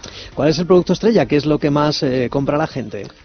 Bueno, yo creo que el producto estrella son las famosas ampollas de agua de mar, ¿no? Ahí tenemos dos tipos. Tenemos el quintón isotónico y el quintón hipertónico. Y el quintón hipertónico, pues es agua de mar pura, extraída en unos puntos muy concretos del océano, en este caso del Cantábrico, y lo que contiene son 78 elementos totalmente biodisponibles y que permiten recuperar rápidamente el organismo en general. esas eh, ampollas que muchas veces vemos en la tele con los futbolistas que se la toman en un en un, sobre. También tenemos un sobre, eh, es el Totum Sport, que es el producto que toman todos esos deportistas. Sí, porque demostramos que rápidamente podíamos recuperar, eh, por ejemplo, calambres em, y el cansancio en general recuperando los minerales, ¿no? Es verdad que a través del sudor, cuando practicamos deporte, vamos a perder todos los minerales. Y pues con esas ampollas que contienen 78 elementos totalmente biodisponibles, es cuando recuperamos perfectamente, ¿no? Fíjese, vamos a hacer una referencia al deporte. Está jugando Rafa Nadal el Open de Australia con, eh, con un compatriota, con Nicolás eh, Kyrgios. De momento van empate a tres juegos en el tercer eh, set. Y Rafa Nadal precisamente fue, digamos, el que puso ojos, ¿no? El que contribuyó al boca a boca porque se tomó uno de estos productos cuando estaba muy castigado y logró recuperarse sobre manera algo parecido a lo que le ocurrió a Garbiñe Muguruza. Exactamente, ¿qué es, ¿cuáles son las propiedades de este, de este agua de mar que ustedes eh, procesan, porque hasta ahora una bebida isotónica no, nos curaba un, calambre. No, eh, por ejemplo, en el caso de, Rafa Nadal, hay que mm, retrotraerse a tres o cuatro años en el Open de Australia, con una temperatura muy elevada, mucho sudor, bueno, Rafa Nadal suda mucho, ¿no? y con lo cual pierde muchos minerales. Y su nutricionista que nos conocía le recomendó las ampollas de Totum Sport, y en ese momento pues fue capaz de, al tomarse una, de recuperarse de los calambres estomacales que estaba teniendo y calambres musculares también. Y remontó el partido y al final lo ganó y luego bueno pudo seguir el torneo perfectamente. Y la verdad es que eh, todos los deportistas que hacen resistencia donde se pierden muchos minerales a través del sudor la reposición natural es el agua de mar. Ese es el realmente el gran beneficio del producto, ¿no? Es recuperar los minerales para poder que tus células funcionen correctamente y en el caso del deporte, pues evitar esos calambres, hiponatremia y, y otras eh, patologías que se dan cuando pierdes esos minerales. Agua de mar eh, per se no exactamente, porque tiene un eh, complejo en el que ustedes además añaden otras propiedades. Bueno, hay que llevar mucho cuidado porque cuando hablamos del agua de mar eh, surge la tendencia de. Yo lo recuerdo para, para unas, eh, un producto para, en fin, para las fosas nasales. Agua de mar, evidentemente, no tiene nada que ver. No, porque si vamos a la costa, pues ya sabéis los problemas de contaminación. Ahora que hemos sufrido ahí en el Levante Gloria, por ejemplo, en hmm. la, Dana, eh, puedes ver el estado del mar, las contaminaciones que lleva eso. Cada vez que hay un, hay una, una Dana el mar eh, menor sufre las consecuencias de la polución, con lo cual en ningún caso se puede recomendar la utilización de agua de mar en la orilla de las costas españolas, ¿no? Bueno, españolas de cualquier parte del mundo. En cambio, agua de mar recogida en puntos muy concretos, luego filtrada, tratada, analizada, es decir, sobre todo analizar que esa agua de mar es apta para el consumo humano. Es decir, se van a hacer analíticas de metales pesados, de microplásticos, eh, de hidrocarburos, realmente de todo, hasta de hacemos analíticas de radioactividad eh, para evitar cualquier tipo de, efecto secundario y que haya ningún problema. Con lo cual ponemos a disposición productos totalmente seguros, eh, sean productos para las fosas nasales, como decía, nasales, ¿no? Para cualquier problema otorino, producto para el deporte, un producto para los ojos también, un spray ocular que funciona muy bien. Vamos a seguir ampliando la, la en fin, la toda la línea de negocios, pero hablemos del ejercicio 2019, ha sido otro año de crecimiento en la, en la facturación. ¿Cuáles son sus perspectivas para 2020? ¿Van a ustedes creen que van a poder mantener ese ritmo? Sí, la verdad es que estratégicamente tenemos eh, pensado tres cosas eh, bien diferenciadas. La primera es eh, Sudamérica, que por fin nos hemos decidido a desembarcar en el continente amigo, ¿no? Aunque es más lento de lo que prevíamos, porque el tema de los registros sanitarios es algo que ocupa gran parte de nuestro tiempo y que en algunos países se demora mucho. Eh, estamos, eh, ya hemos presentado los registros en Perú, en Ecuador, estamos trabajando para Argentina, para Colombia, en México empezamos ahora también, eh, con lo cual esperamos de aquí a unos meses poder empezar la exportación a esos países. Uno es Latinoamérica. El otro foco. Otro foco importante, eh, bueno, va a ser el e-commerce. Es decir, vamos a crear un entorno específico para el consumidor de este tipo de productos eh, a través de las redes y a través de, la parte digital, ¿no? Es una forma, una de las partes de las digitalizaciones de la empresa. Y otro foco es eh, realmente potenciar lo que ya tenemos, ¿no? países como Estados Unidos, Canadá, países de Europa, Francia, España, que son nuestros dos mayores mercados, y el sudeste asiático. Esas son las líneas estratégicas eh, por las que pasa Laboratorios eh, Quirón. ¿Y cuál es la posición en el mercado español? ¿Qué particularidades tiene, particularidades que tiene nuestro país o qué potencial creen que representaría eh, o representará para ustedes? Bueno, nosotros creemos que España siempre tiene grandes posibilidades. siempre sufrimos algunos, algunas problemáticas que son más bien debido a circunstancias ajenas al mundo natural o al mundo eh, sanitario. Eh, no vamos a negar que, el problema de Cataluña ha supuesto un frenazo en, eh, esa comunidad. además es una comunidad que curiosamente está muy volcada con este tipo de productos y sí, pues ha sido, ha sido un freno. Y aún así hemos crecido en España, poco, pero hemos crecido.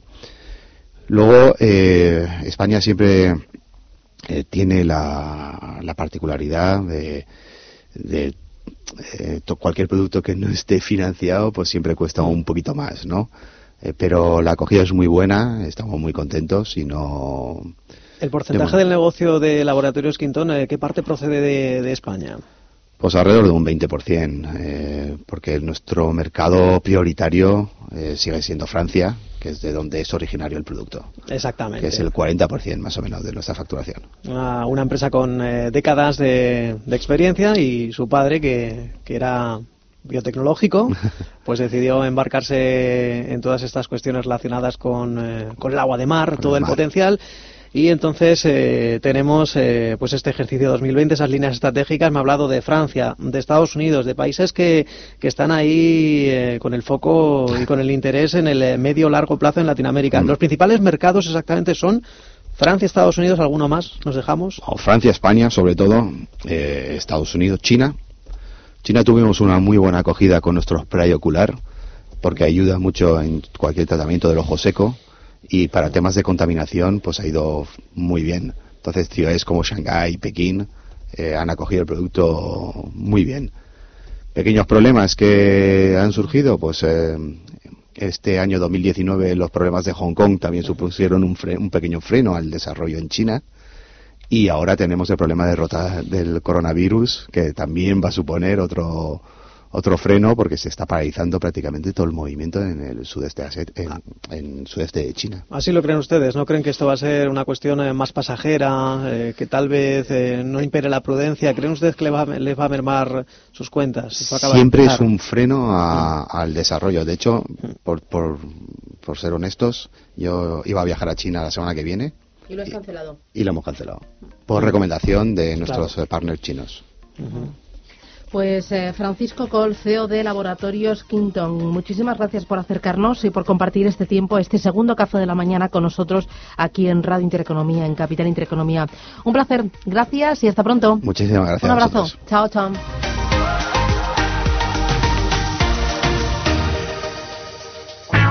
Conecta con nosotros, ahora por WhatsApp. Radio Intereconomía lanza su servicio de alertas económicas mediante WhatsApp. Envía las palabras Radio Intereconomía al 609 2247 16 y recibe gratis en tu móvil la última hora de la mejor información económica y bursátil. Radio Intereconomía, más expertos que nunca. Radio Intereconomía. Buenas a todos. La jornada se las Escúchanos en frecuencia modulada. En internet. www.radiointereconomía.com y en la aplicación para Android e iOS. Radio Intereconomía. No hay disculpa para estar bien informados. Tiempo de inversión. Un programa especializado en soluciones de inversión de lunes a viernes a las 7 de la tarde en Radio Intereconomía es Tiempo de Inversión con Manuel Tortajada.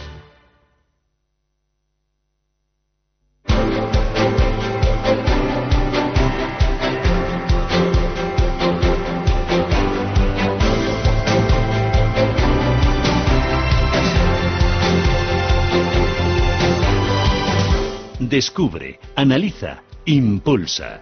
Digital Business en Capital Intereconomía.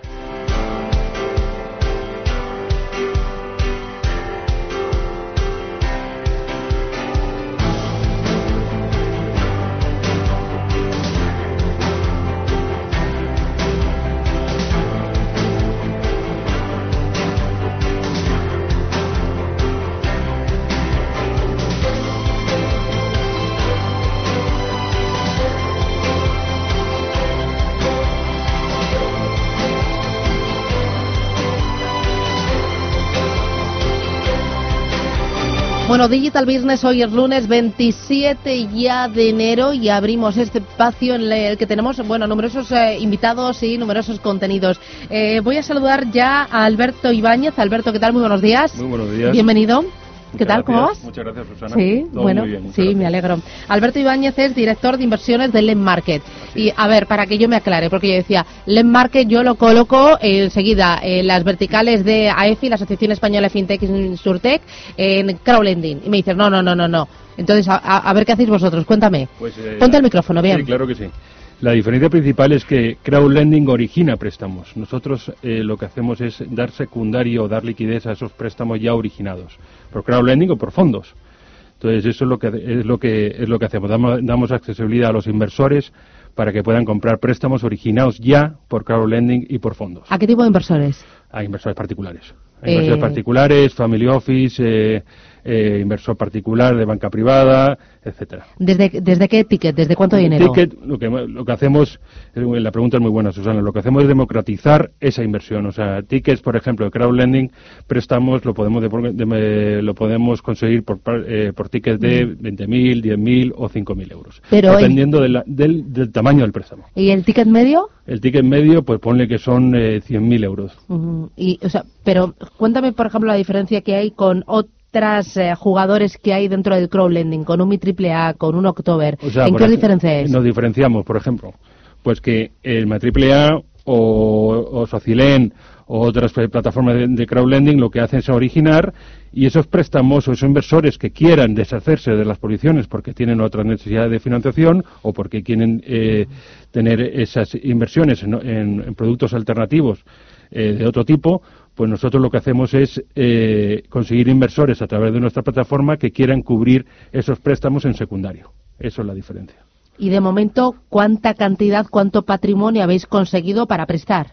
Ahora mismo hemos ya eh, intermediado unas posiciones más de 4 millones de euros y lo que tenemos es una plataforma, una oferta, mejor dicho, de 30 millones de euros. Bueno, eh, enseguida me vas a contar más detalles, pero antes eh, quiero saludar a Salvador Casquero. Salvador, ¿qué tal? Muy buenos días. ¿Qué tal? Buenos días, Susana. Él es asociado de AEFI, la Asociación Española de FinTech e Insurtech, y con AEFI cada semana intentamos analizar algunas de las noticias que hemos conocido para intentar formar, educar y aprender un poquito más de todo lo que es el mundo FinTech e Insurtech. Y hoy Salvador nos va a hablar de los neobancos. Me contaba que eh, hay tres tecnologías exponenciales que están siendo utilizadas por los neobancos. El blockchain, Big Data y la inteligencia artificial y Machine Learning. Con ello, estas fintech lo que quieren es crear propuestas de valor atractivas y sustitutivas a los bancos tradicionales. Y aquí es donde empiezan a jugar los neobancos. Sí, bueno, es una de las, de las áreas donde, donde empiezan los, los bancos a ofrecer servicios financieros, eh, donde intentan mejorar la oferta actual de los bancos y, y, para, y mejorar la experiencia de usuario. Sí. ¿Y la mejoran cómo? O, no, corrígeme, no, no, eh, o sea, tú eres el que sabes de esto. Yo estoy aquí aprendiendo. Sí, no, bueno, no te, te, iba a decir simplemente que, que también, además de, de de perteneciente a la asociación, soy el fundador y presidente de, de Together, que es está un paso más allá de los neobancos y de los challenger banks. ¿no? Eh, en, cuanto a la mejora, los neobancos y los, y los challenger banks lo que están haciendo es eh, coger la oferta bancaria que existe ahora eh, y la están automatizando ¿no? para que sea mucho más fácil para el usuario escoger qué producto es el más conveniente para cada situación. están haciendo una, un, una facilidad de acceso, una facilidad de contratación, eh, con ofertas mucho más baratas, eh, con un seguimiento mucho más transparente, más continuo. Y básicamente están replicando lo que existe en, la banca a día de hoy con estas tecnologías que has dicho. Pero de una forma mucho más sencilla, mucho más transparente y mucho más ágil. Y mucho más barata, mucho más sencilla, mucho más transparente ¿no? y mucho más conveniente, sobre todo para el usuario. Claro, y lo que ofrecen al usuario, de momento, ¿qué tipo? O sea, ¿son eh, transferencias, pues sacar dinero? le ofrecen, como, como, como te digo, tanto los challengers como los neobancos están eh, pues si dividimos la, banca en tres grandes eh, eh, patas, ¿no? lo primero es la liquidez, pues están ofreciendo pues transferencias, domiciliaciones, eh, pagos con tarjeta, todo ello, como te digo, de una forma mucho más conveniente, más transparente, más, más barata para el usuario, ¿no? dado que tienen, se apalancan estas tecnologías que hemos dicho, de blockchain, de inteligencia artificial, de big data, pues le pueden, pueden hacer una, un estudio, un análisis 360 de los usuarios y en cada momento le dicen cómo gestionar mejor su liquidez, ¿no? Eh, y luego la segunda parte que completa un banco es el, tipo de interés, ¿vale? Eh, entonces ahí le están ofreciendo eh, productos de tipo de interés, pues por ejemplo préstamos como el crowdfunding, están ofreciendo también productos de, inversión en, plataformas, por ejemplo Racing, que es un, es un producto que vamos a incorporar dentro de poco, lo que te hace es un barrido de toda la oferta, todos los depósitos que hay en, en Europa, en la zona de, euro, buscándote siempre el mejor, y luego también incluso se están abriendo otros productos de inversión como son todos los que vienen con criptodivisas, eh, que, básicamente que lo que te hacen es crear un sistema financiero nuevo, que ahí es donde está Together, ¿no? ¿Qué diferencia hay entre los neobancos y los challenger banks? Pues los challenger normalmente se utilizan, eh, se apalancan en la licencia de un tercero para, para, mejorar la oferta bancaria, mientras que los neobanks lo que hacen es ofrecen producto bancario porque ya tienen licencia propia. ¿no? Y pero básicamente están están en, eh, eh, eh, en el mismo juego ¿no? de, liquidez y tipo de interés ¿no? Em, y aquí dime quiénes son los principales jugadores me has hablado de Racing me has hablado pues mira aquí sí, está Number 26 está Atom está Monzo está la española Binext estamos nosotros empiezan a surgir muchos neobancos que están entrando en, en este sector financiero ¿no? Para ofrecer mejores productos a los usuarios y más convenientes. ¿Y estáis siendo ya una competencia real de la banca tradicional? Eh, sí, Sí, sí lo estamos siendo porque, porque como te digo, él, eh, en un sector o en un, o en un entorno donde, los tipos de interés están como están, ¿no? pues, eh, es decir, que están negativo o, o a cero, ¿no? pues eh, primero, para encontrar un producto de inversión que te dé una rentabilidad mm, atractiva, pues tienes que salirte del entorno bancario, ¿no? Eh, y si quieres préstamos, pues por ejemplo, como préstamos de, al consumo, préstamos accesibles o préstamos que sean más baratos para el usuario, pues tienes que entrar en, en, este juego de los neobancos. Claro, ahí la banca tradicional te ve como un aliado o te ve como un contrincante, un competidor que está haciendo las cosas de una forma mucho más sencilla y mucho más barata. Pues ahí inicialmente los, la banca tradicional nos veían como, como, un, como una amenaza, ¿no? porque, porque le estábamos pegando, quieras que no, un bocado al, eh, a su negocio. Eh, lo que pasa es que la banca no tiene más remedio que, que mirarlos de otra forma, ¿no? porque eh, nosotros no tenemos legacy tecnológico, nos hemos podido construir con estas tecnologías desde cero, de manera que somos expertos en estas tecnologías y sabemos muy bien dirigir tanto la oferta como, como las necesidades del usuario hacia la mayor conveniencia tanto para uno como para otro, tanto para el proveedor como el consumidor, ¿no? Entonces la banca eh, se está acercando ya a nosotros para aprender, ¿no? Para, para darnos lo que ellos tienen, que son clientes y que aprendan eh, las tecnologías que nosotros tenemos, que son, como digo, muy convenientes. Para aprender primero y luego terminar con alianzas o devorandos, quizás. Eh, alianzas, porque devorar no tiene sentido porque en cuanto te, en, cuanto te comes un, un, champiñón te salen otros 200, ¿no? O sea, los bancos, sí, es que es, lo que está pasando. O sea, te puedes, puedes comprar una, una startup, eh, la fagocitas y lo que haces es que si la metes dentro de tu estructura, que son estructuras, eh, pues son piramidales y donde tienes arriba, abajo, a norte, a sur, a izquierda, a derecha, tienes unas cajas que te dirigen, pues básicamente lo que están haciendo es, es, es bloquearte, ¿no? Mientras que tienes las startups que son muy flexibles y muy ágiles en cuanto a su modelo de negocio y, capacidad de ofrecer producto, pues claro, si, si incorporas dentro de una de la estructura enorme de la banca, ¿no? Eh, pues básicamente la paras, la frenas, ¿no? Y, al lado tienes otra que está saliendo, ¿no? Con lo cual no puedes comprar, sino que tienes que aprender de cómo funciona. Y ahora eh, eh, hemos hablado de neobancos, de challenge banks, y me decías, no, con Together nosotros vamos a dar un paso hacia adelante. Sí, nosotros damos un paso hacia adelante porque nosotros en Together lo que estamos creando es, es, eh, es un ecosistema de plataformas. La banca, aquí ya voy a tirar de, de un poco de romanticismo, ¿no? Y un poco de, de, de ahilar el discurso como me conviene, pero la banca tiene una única función, o tenía una única función, que es promover la economía, ¿vale? Y esa es la única función de la banca, y lo ha hecho muy bien, ¿vale? Y lo ha hecho muy bien en esta economía que nos encontramos ahora, que en cierto modo es una economía de consumo capitalista, ¿no? Eh, pero que en cierto modo esta economía está pues exhausta, ¿no? Y por, hecho, por eso en Davos ahora se está hablando de la refundación del capitalismo, ¿no? De cómo, cómo seguir eh, pues tirando para adelante esta economía. Entonces nosotros lo que nos hemos dado cuenta es que está, eh, está ya un mundo nuevo, ¿no? Que es todo este mundo de crowdfunding, de blockchain, de inteligencia artificial, eh, de natural language processing, ¿no? De un montón de tecnologías que básicamente lo que están creando es un sistema financiero nuevo para nuevas economías, ¿no? Economías que son, van más allá del capitalismo, economías de, de compensación, economías de regalo, economías de Internet of Things, economías del comportamiento y para todas esas nuevas economías se necesita un sistema financiero nuevo, ¿vale? Un sistema financiero, pues que si un usuario quiere tener eh, Facebook Libre cuando la, cuando esté aprobada, cuando la tecnología esté eh, consolidada, cuando la regulación esté aquí, pues necesitas un sistema financiero nuevo que te lo permita, ¿no? Y que te permita eh, gestionar tu liquidez en los dos mundos, en euro y en cripto y en criptoactivos, que te permita tener un marketplace donde tengas productos del mundo antiguo en euros y del mundo nuevo, ¿no? Por ejemplo, puede ser TIFHub o, o puede ser DAI, y que te permite también eh, pues crear, eh, entrar en todo ese mundo de la tokenización de activos, ¿no? que, es, que se está oyendo ya mucho hablar, ¿no? y que básicamente, como te digo, se va a crear nueva economía, para lo cual necesitas un sistema financiero nuevo.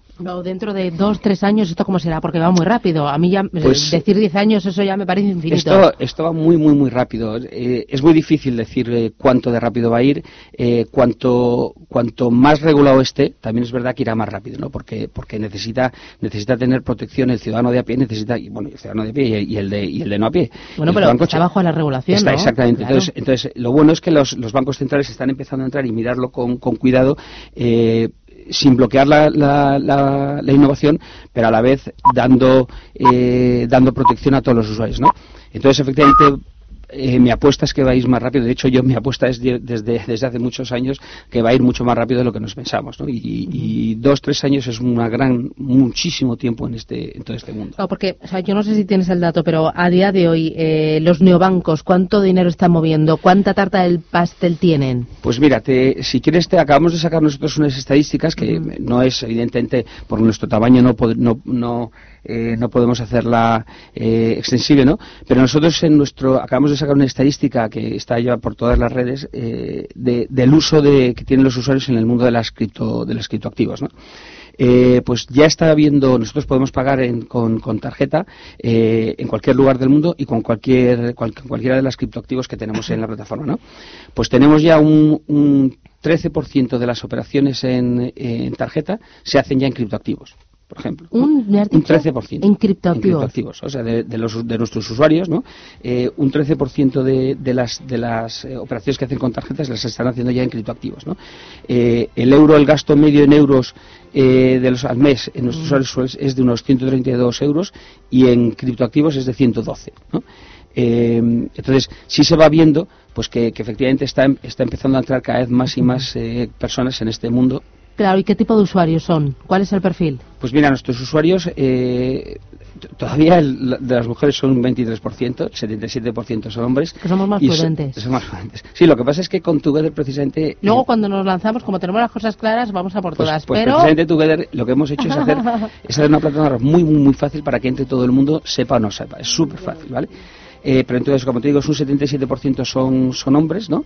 Eh, y luego eh, son de nivel, un 17% de los usuarios son de nivel educativo alto, pues son, son abogados, son economistas, son médicos, y un 11% son estudiantes. Oye, ¿y espacio para tantos jugadores? Porque al principio cuando me dabas todos los nombres, ¿hay para tanto?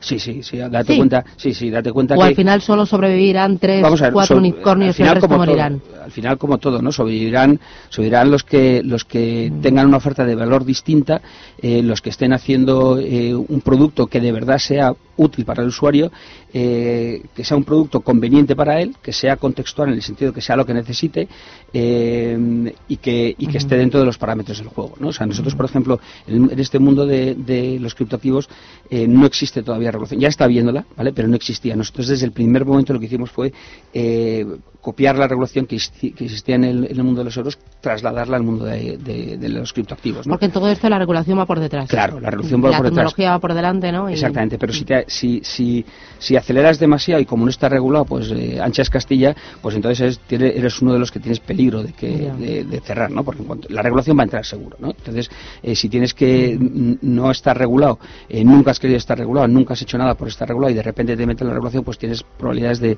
de cerrar, ¿no? Como estaba pasando, por ejemplo, eh, con muchos exchanges que ahora con la quinta directiva no pues eh, no pueden ofrecer el servicio. Bueno, Salvador Casquero, eh, miembro de AEFI, la Asociación Española de FinTech, Insurtech y cofundador de Together. bueno, yo creo que hemos aprendido un poquito más, pero me da la sensación de que todavía tengo mucho que aprender. Así que seguramente a lo largo de este año podemos hablar y, dar pequeños pasitos en, la buena dirección. Gracias y que tengas buen día. Feliz semana. Gracias, Susana. Hasta pronto.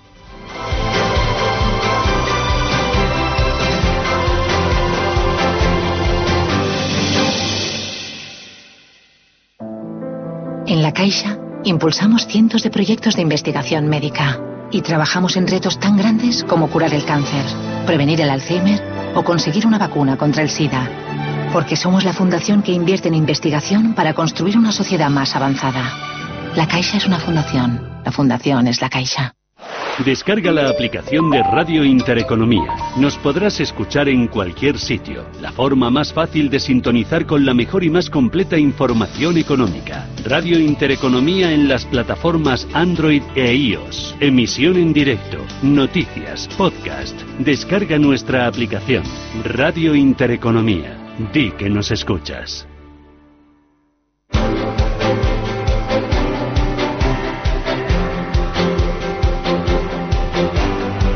Descubre, analiza, impulsa. Digital Business en Capital Intereconomía.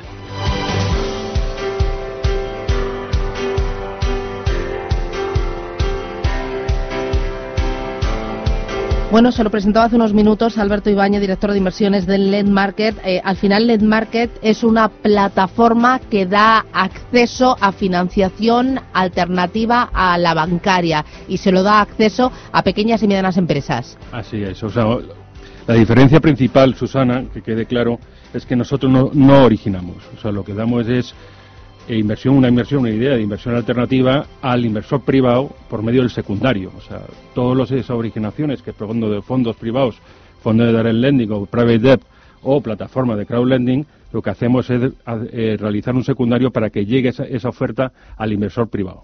Porque si no, el inversor particular privado no tiene acceso directo a financiar ese tipo de préstamos a pymes. Sí, esa es la diferencia, es un punto muy importante. vosotros sois como el canal, ¿no? El punto de conexión. Nosotros hacemos posiciones ilíquidas líquidas, porque las plataformas de alternativa, de financiación alternativa, las PFPs, eh, por regulación de CNMV no pueden realizar secundario.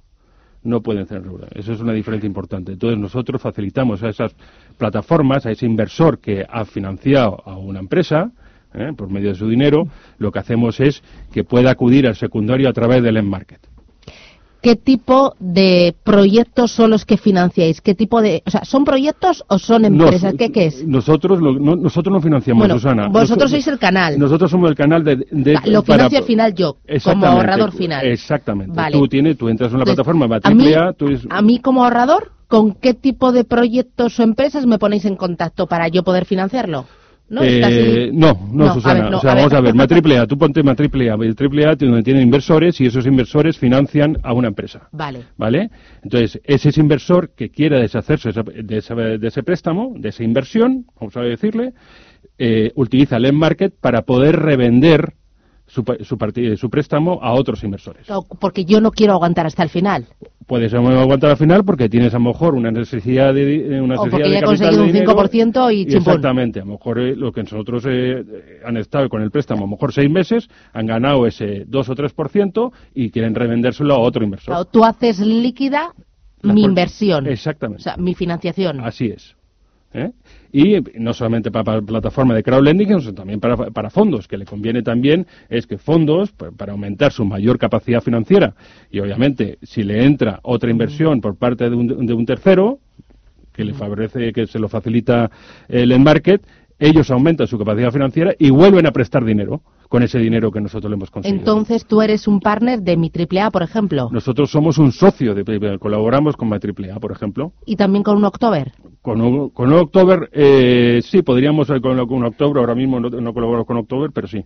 ¿Con qué otras plataformas de crowdlending estáis colaborando? Pues estamos con Growly, estamos con Soci, eh, Socilen, estamos con Adventuries, o sea que eso, lo, eso con, con, todas esas plataformas de crowdlending, casi con todas, con todas, queremos colaborar, porque al fin y al cabo ellos están limitados, ya os vuelvo a decir, por regulación por CNMV, no pueden hacer posiciones ilíquidas, que son los préstamos, a líquidas. No pueden hacer secundario, vamos a decirlo así. Ya, y por el lado del ahorrador, al final son todos los ahorradores que trabajan con este tipo de plataformas. Exactamente, que trabajan, ese inversor trabaja directamente con la plataforma, financian eh, propuestas o ofertas que le dan la, la, misma plataforma de crowdlending y nosotros lo que hacemos que otros inversores que no hayan invertido, que eh, no hayan invertido en esas plataformas por medio del market tengan la alternativa de poder invertir en esos préstamos, pero en secundario. Claro, tú ahí al final lo que haces es darme liquidez si yo la necesito y te la pido. Así es. Así es. Y lo que es es una ventaja importante porque el secundario, como bien sabemos, es que esos préstamos que no hemos originado, esos préstamos ya tienen un, eh, ya, tienen vida, ya tienen un recorrido de, pagos por parte del, préstamo, del, del prestamista, del prestatario, mejor dicho, del deudor y, lo que hacemos es que esos préstamos, obviamente, ya originados, pues es el riesgo, vamos a decirlo así, es algo menor, ¿no? Claro, yo te puedo pedir la liquidez justo al principio, justo a la mitad del crédito o justo al final. Exactamente, y eso obviamente disminuye el, riesgo, ¿no? Porque ya tiene un recorrido ese propio préstamo, ¿no? Claro, y dependiendo, o sea, ¿de qué depende el, el interés o lo que tú a mí me cobres? Yo, yo, voy a cobrar el mismo eh, tipo de interés, el mismo tipo de interés que para la plataforma, a lo mejor el inversor puede venderlo con un descuento, puede decir, oye, pues yo estoy cobrando al año, el, préstamo está al, al, pues al 6, del 6 al 10% es lo que están, pues yo te lo revendo a ti, pues de, si está al 6 te lo revendo al 4, si está al 8 te lo revendo al 7, pues se queda con un descuento, obviamente. Eh, ¿Cuánto tiempo lleváis vosotros? Eh, Llevamos dos años. Len Market, yo, dos años. Dos años. Eh, ¿Y en estos dos años el balance cuál ha sido? El balance ha sido que, bueno, tenemos eh, muchos usuarios, tenemos mucho apetito. Es verdad que el, eh, hacer un mercado nuevo totalmente, pues obviamente tenemos que apoyarnos en, línea de comunicación para poder llegar mucho más a los usuarios. ¿no? Claro, y al final tú lo que necesitas es que a empresas de crowdlending les vaya muy bien. Cuanto más usuarios tengan, cuanto más proyectos tengan para prestar, ¿no? Eh, más posibilidades tú tendrás de estar entre medias. Estamos en, estamos en común, vamos de la mano, cuanto más, más, más grande sea el mercado de originación, obviamente a nosotros nos favorece, claro. Claro, y en España está arrancando en pañales está todavía. arrancando en pañales. Solamente que sí es verdad que nosotros vemos que hay una necesidad de, hacer, de dar liquidez a esas posiciones líquidas, que, que un inversor tiene que, cuando financia un préstamo, tiene que sentarse en él, pues yo, creo que, que, hay una ventaja ahí para poder entrar y que el inversor pueda soltar esa posición y puede invertir en otro préstamo distinto. Mm, supongo que en otros países, como en Reino Unido, eh, habrá muchos más lend markets. En Lembarque sí, hay, hay algunos, eh, hay algunas en Letonia, hay una, bueno, hay, hay, hay varios modelos eh, similares, hay otro, por ejemplo, secundario de bonos privados, que eso, por ejemplo, bonos no, no cotizados, obviamente. Eh, hay varias maneras de, de hacer secundario similares a lo que son la deuda privada, ¿no? porque además eh, tengo entendido que en otros países como Reino Unido lo del crowdlending es algo muy habitual, que incluso el banco tiene la obligación de a la empresa que le va a dar el crédito o no se lo va a dar decir, oye, que sepas que estoy yo, pero que además tienes esta otra alternativa que es totalmente complementaria. Sí, Susana. Aquí en España todavía eso no. Hay estudios eh, comprobados y hay estudios donde se ha, consultado donde que la financiación en el mundo anglosajón, el nivel, el nivel de financiación privada está en torno al 60-70%. En España, por motivos obvios, porque es un país muy, bancarizado, como bien sabemos, pues obviamente estamos arrancando. Pero es una alternativa. Cada vez más el, la pyme que tiene que seguir viviendo, tiene que seguir eh, eh, comprando máquinas, tiene que seguir eh, contratando gente, etcétera, porque por necesidades de, de, bueno, pues de, capital, pues lo que y de financiación, pues obviamente cuando los bancos ya llega un momento que no quieren dejarle más dinero por, causas obvias, pues obviamente puede acudir a la financiación privada para seguir creciendo. ¿no? aquí lo que ocurre es que hace falta todavía mucha labor de divulgación, de darse a conocer por todas partes, desde al ahorrador, no, eh, tanto particular como al institucional, como a un asesor financiero, hasta a la empresa que necesita ese dinero. Así es. Así es, Susana. O sea, aquí al final y al cabo, eh, eh, ya te digo, el mundo anglosajón que nos lleva banda ventaja y también el sector que nos ha contado antes nuestro compañero, pues obviamente en España todavía estamos un poco, un poquito por debajo de lo que es la financiación privada. ¿Y aquí el regulador? El regulador en nosotros en secundario todavía no entra. No. ¿eh? No, entra, o sea, nosotros obviamente somos, eh, también eh, quiero destacar que nosotros somos una plataforma de intermediación y no asesoramos. no. al, no asesorar, obviamente, pues no, no, estamos, no tenemos por qué estar regulados. Si es una plataforma de marketplace totalmente de intermediación. Bueno, interesante, ¿no? Mm. Eh, eh, ¿Vosotros pertenecéis también a ACLE, a la Asociación de Crowdlending de España o no? Estamos colaborando con, eh, con ACLE, sí, y bueno, todos nos conocen. nuestro consejero delegado, Alejandro Villalonga, tiene muy buena relación con la asociación y ya nos conocen casi todas las plataformas de crowdlending, de lo que hacemos. Bueno, pues ahí se trata de formar, contar y, educar, ¿no? Así es. Y que los jugadores sepan que existe esta alternativa. Alberto Ibáñez, el Market. Muchísimas gracias. he aprendido un poquito, aunque yo creo que voy a necesitar otro par de clases. Es que, a mí pues es que es complicado, ¿no? Esto es complicado. Sí, es, es eh, por donde va el mundo, ¿no? Por donde va el dinero y el valor, ¿no? Exactamente. Son nuevas formas de... Las intermediación totalmente de la banca. Sí, sí, sí. Es lo que podemos llamar shadow banking. Sí, tremendo. Oye, pues enhorabuena por ese trabajo que estoy realizando y hasta pronto. Muchas gracias. Chao.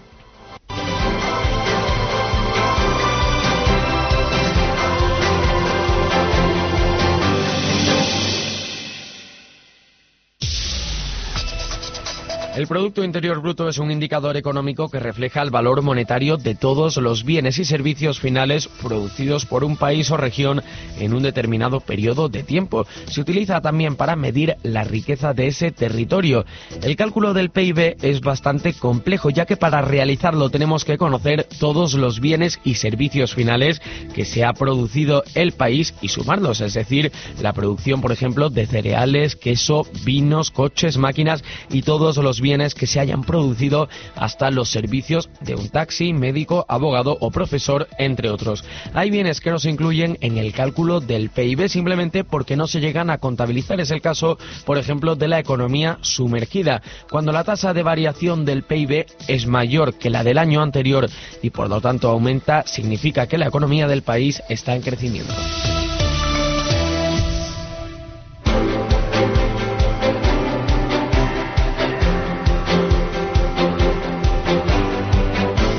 Descubre, analiza, impulsa. Digital Business en Capital Intereconomía. Bueno, en este Digital Business y en esta parte que le dedicamos al FinTech, Insurtech, hablamos de tecnología, pero hablamos también de ahorro. Tecnología y ahorros se unen, se alían para ponernos las cosas, Paloma, mucho más fáciles, ¿no? Pues sí, hoy en día tenemos a nuestra disposición muchas aplicaciones que nos ayudan a gestionar nuestras finanzas de una forma más eficiente. Este es uno de los signos de identidad de Arbor, la aplicación móvil que ayuda a ahorrar a sus usuarios mediante redondeos, transferencias recurrentes, ahorro de salario y retos temporales y también ha sido finalista en varios premios a nivel internacional. Esta aplicación, la startup, permite al usuario retirar sus ahorros en cualquier momento y cuenta con el soporte de Lemonway, que opera bajo la supervisión del regulador nacional del Banco de España y cuenta también con el apoyo de empresas como Google for Startup PayPal o Seguros Santa Lucía. Hoy hablamos con Nicolás Salguero, que es cofundador y CEO de Arbor FinTech. Eh, Nicolás, ¿qué tal? Buenos días. ¿Qué tal? Muy buenos días. Bueno, cuéntame, eh, ¿qué hacéis? ¿Quiénes sois vosotros? Bueno, pues somos tres cofundadores de Arbor, llevamos unos tres años en el mercado y básicamente Arbor es una aplicación que permite a sus, a sus usuarios ahorrar de forma totalmente automática. Somos una plataforma con el propósito de mejorar la salud financiera de nuestro usuario. Sin esfuerzo. Puedo ahorrar sin esfuerzo. Efectivamente, sin esfuerzo, sin darte cuenta, eso es lo más importante. ¿Dónde está el truco? el truco, el truco lo tienes tú por dentro, realmente. Es más, es más un tema de ponerse, de que sea fácil, de que sea sencillo, de que sea simple y de que se pueda hacer muy poquito a poco. Aquí estamos hablando de ahorrar céntimos. Entonces eso al final del día se van juntando poquito a poco a través del uso de esta tecnología, eh, obviamente con tus propias reglas, tú eliges cómo hacerlo y acabarás ahorrando al mes aproximadamente unos 55 euros. Así que no está nada mal. ¿Y en qué se diferencia Arbor de otras aplicaciones? Porque hemos visto que ahora mismo en, el mercado tenemos muchas aplicaciones para gestionar las finanzas. ¿Cuál es la clave de Arbor? ¿En qué se diferencia de sus competidores? Efectivamente, pues nuestra diferenciación principal está en nuestro posicionamiento hacia la salud financiera. Es decir, damos un enfoque holístico o, englobamos de alguna forma las necesidades de las finanzas personales de, de nuestros usuarios, de los particulares, bajo ahorro, inversión y gestión de la deuda. Realmente nadie en el mercado a día de hoy lo engloba de esta forma y ataca las tres a la vez. Y mm, si queremos invertir con Arbor, ¿y a partir de cuánto dinero podemos hacerlo? ¿Qué requisitos tiene que cumplir aquel que quiera invertir con esta herramienta? Vale, pues eh, sobre todo es muy sencillo. Eh, te bajas, eh, descargas la aplicación, haces el pequeño proceso de registro, mm. subes una identificación, básicamente, un, un DNI, y vinculas una tarjeta. Con esto ya, digamos, eres ahorrador de Arbor, puedes estar ahorrando dinero de mm. forma totalmente automática y si quisieras invertir, es tan sencillo como cumplimentar un pequeño formulario para entender bien cuáles son tus necesidades de inversión y qué portafolio es el ideal para ti y a partir de literalmente 5 euros puedes estar invirtiendo. Claro, ¿y en qué podemos invertir? ETFs. Nosotros utilizamos portafolios de ETFs. ¿Por qué? Bueno, eh, realmente es un producto sencillo, es un producto de muy bajo coste y nos permite dar una diversificación absoluta al usuario desde muy poco dinero. Y esto es realmente lo más importante para nosotros, que tenga un riesgo rentabilidad mm, acorde a su perfil y acorde a lo que él o ella elige en este caso. Y en el tiempo que lleváis funcionando, ¿cómo es el perfil del usuario de Arbor? Bueno, tenemos, tenemos de todo. Realmente hay distintos portafolios por debajo de la, de, la, de la plataforma y lo importante es que son totalmente customizados al propio usuario. Hasta el punto que podemos customizar qué porcentaje de renta variable, qué porcentaje de renta fija tiene el usuario y, y decide entrar. Todo esto de una forma muy sencilla en la que realmente te estamos ofreciendo una serie de valores dentro de este cuestionario que has, que has cumplimentado y en el que puedes elegir si lo quieres un poco más picante o un poquito menos picante, literalmente. O sea, se trata de hacerlo muy sencillo. ¿Y para los más inexpertos, asesoramiento? ¿Contáis con asesoramiento para los usuarios? No hacemos asesoramiento, más bien lo que hacemos es identificar las necesidades del cliente y presentar unas mejores prácticas, o sea, unas buenas prácticas dentro de lo que es el mundo del ahorro, dentro de lo que es el mundo de la inversión y nos posicionamos como la plataforma que te permite actuar sobre ello, hacerlo de una forma totalmente automatizada. Vale, vamos a hablar de rentabilidad. ¿En qué momento empieza el usuario a ver esa rentabilidad de, sus inversiones? Em, desde el momento en el cual empiece a invertir el usuario, va a ver eh, la rentabilidad. Es decir, la propia rentabilidad es rentabilidad de mercado, de forma que si el mercado está en un ciclo ascendente, como, como hemos tenido estos últimos meses y año, pues el usuario desde el día uno empezaría a ver esa rentabilidad. Lo puede liquidar en el momento en el que quiera y obviamente pues tratamos de que nuestros usuarios, eh, de acompañarlos en ese viaje. ¿Cuál es el perfil de los usuarios? Tenemos usuarios de, sobre todo, gente de unos 30 años, eh, familias jóvenes, familias, sobre todo, con esa intencionalidad de empezar a ahorrar, empezar a posicionarse y con unos pequeños ahorros o ya acumulados que quieren invertir o literalmente partiendo de cero. Mm. Para nosotros lo importante aquí es empezar y acompañar. Claro, y, y, gente que no está preocupado por saber dónde invierte su dinero, que simplemente quiere que se lo pongan fácil. Correcto, ese es literalmente nuestro usuario. Al final del día lo que, lo que premian sobre todo es la simplicidad, el saber que sin ser un experto financiero, sin conocer el mundo de las inversiones, sin conocer las mejores prácticas de dónde poner su dinero, a través de esta aplicación lo puede literalmente poner en piloto automático. ¿Cuál es el ahorro medio? El ahorro medio del usuario al cabo del tercer mes, es decir, en los primeros meses ahorran unos 50, 60 euros y al cabo del tercer mes nuestro usuario promedio está ahorrando unos 85 euros al mes. Claro, porque ahí juega la magia del interés compuesto. Bueno, aquí hay dos temas. Por un lado es la cantidad que puedas ahorrar ahorrar porque acordémonos, dentro de lo que son las, la aplicación de Arbor puedes generar ahorro sencillamente y tenerlo sin generar ningún tipo de rentabilidad, está en lo que llamamos una hucha digital, o puedes elegir poner una parte o todo ese ahorro a trabajar en estas carteras de ETFs.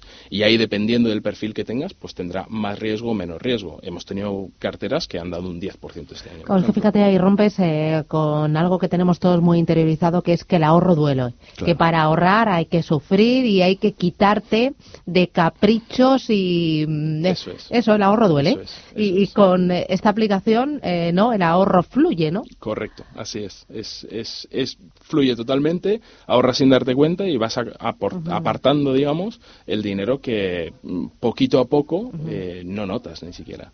Habéis sacado también una versión premium de, de la aplicación. Correcto, correcto. No ¿Nos puede contar algún detallito de qué consiste? Ahorrar para nosotros es totalmente gratuito, es decir, cualquier usuario puede ahorrar en la plataforma sin ningún tipo de limitación, de forma gratuita y disponer de ese dinero cuando quiera, en lo que hemos hablado antes, que es la hucha digital.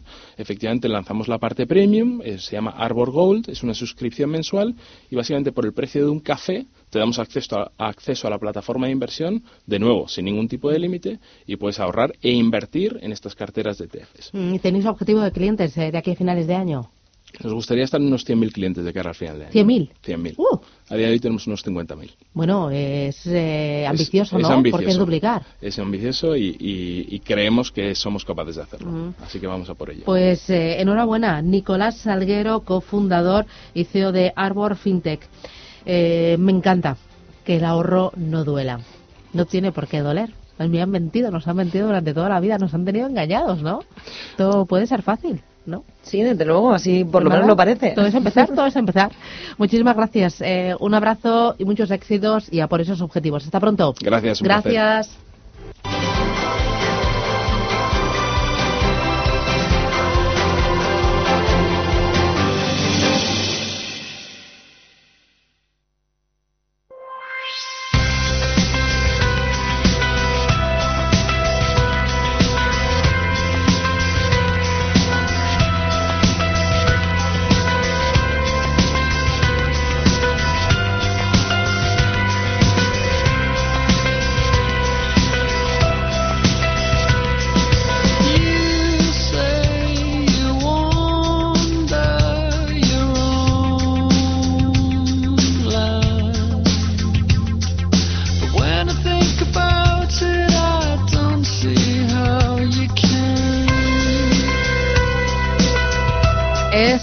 Actúa esta noche en Madrid. Tras seis años de silencio discográfico, los británicos tienen nuevo álbum, Causa y Efecto.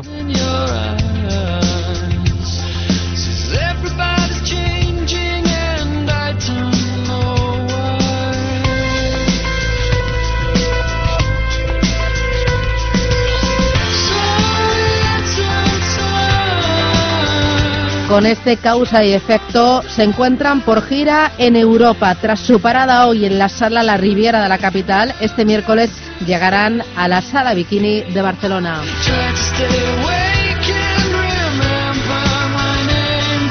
Me encantan. Con esta música optimista, alegre, le ponemos al mal tiempo buena cara. Y es que es lunes. Gracias, que tengan un buen día. Gracias por acompañarnos. Seguir informados aquí en Radio Intereconomía, en los boletines a las en punto. Y llega enseguida a media sesión con Rafa Jiménez a los mandos. Nosotros volvemos mañana martes a las 7, el equipo al completo. Gracias, que tengan buen día, abríganse y hasta mañana.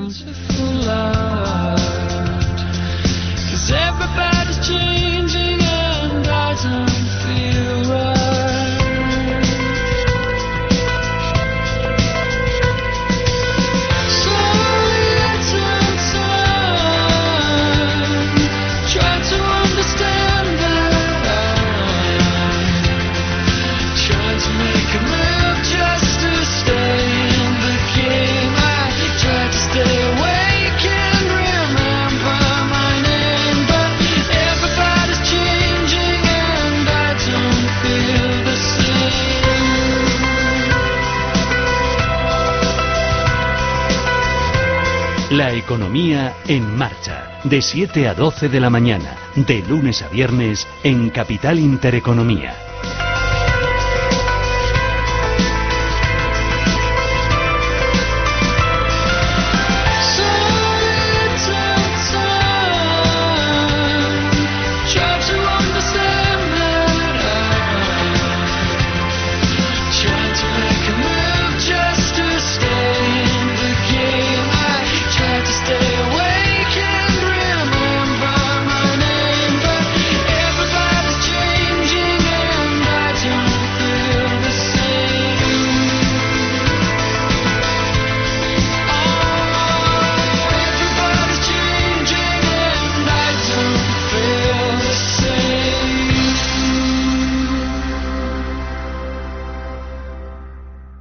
A las 7, madrugamos con Susana Criado y Capital Intereconomía. A media sesión a las 12, con Rafa Jiménez. Finanzas, seguridad, emprendimiento a las 2. Fernando La Tienda trata el cierre de mercados desde las 3. A las 7 es tiempo de inversión con Manuel Tortajada. Gema González hace una visión global a las 8 de la información económica de la jornada. A las 9, a fondo, nos conduce a la reflexión con José María Francas. Radio Intereconomía. Nueva época, nueva etapa, nuevas expectativas. Con 25 años de experiencia. Radio Intereconomía. Voces de primera. Di que nos escuchas.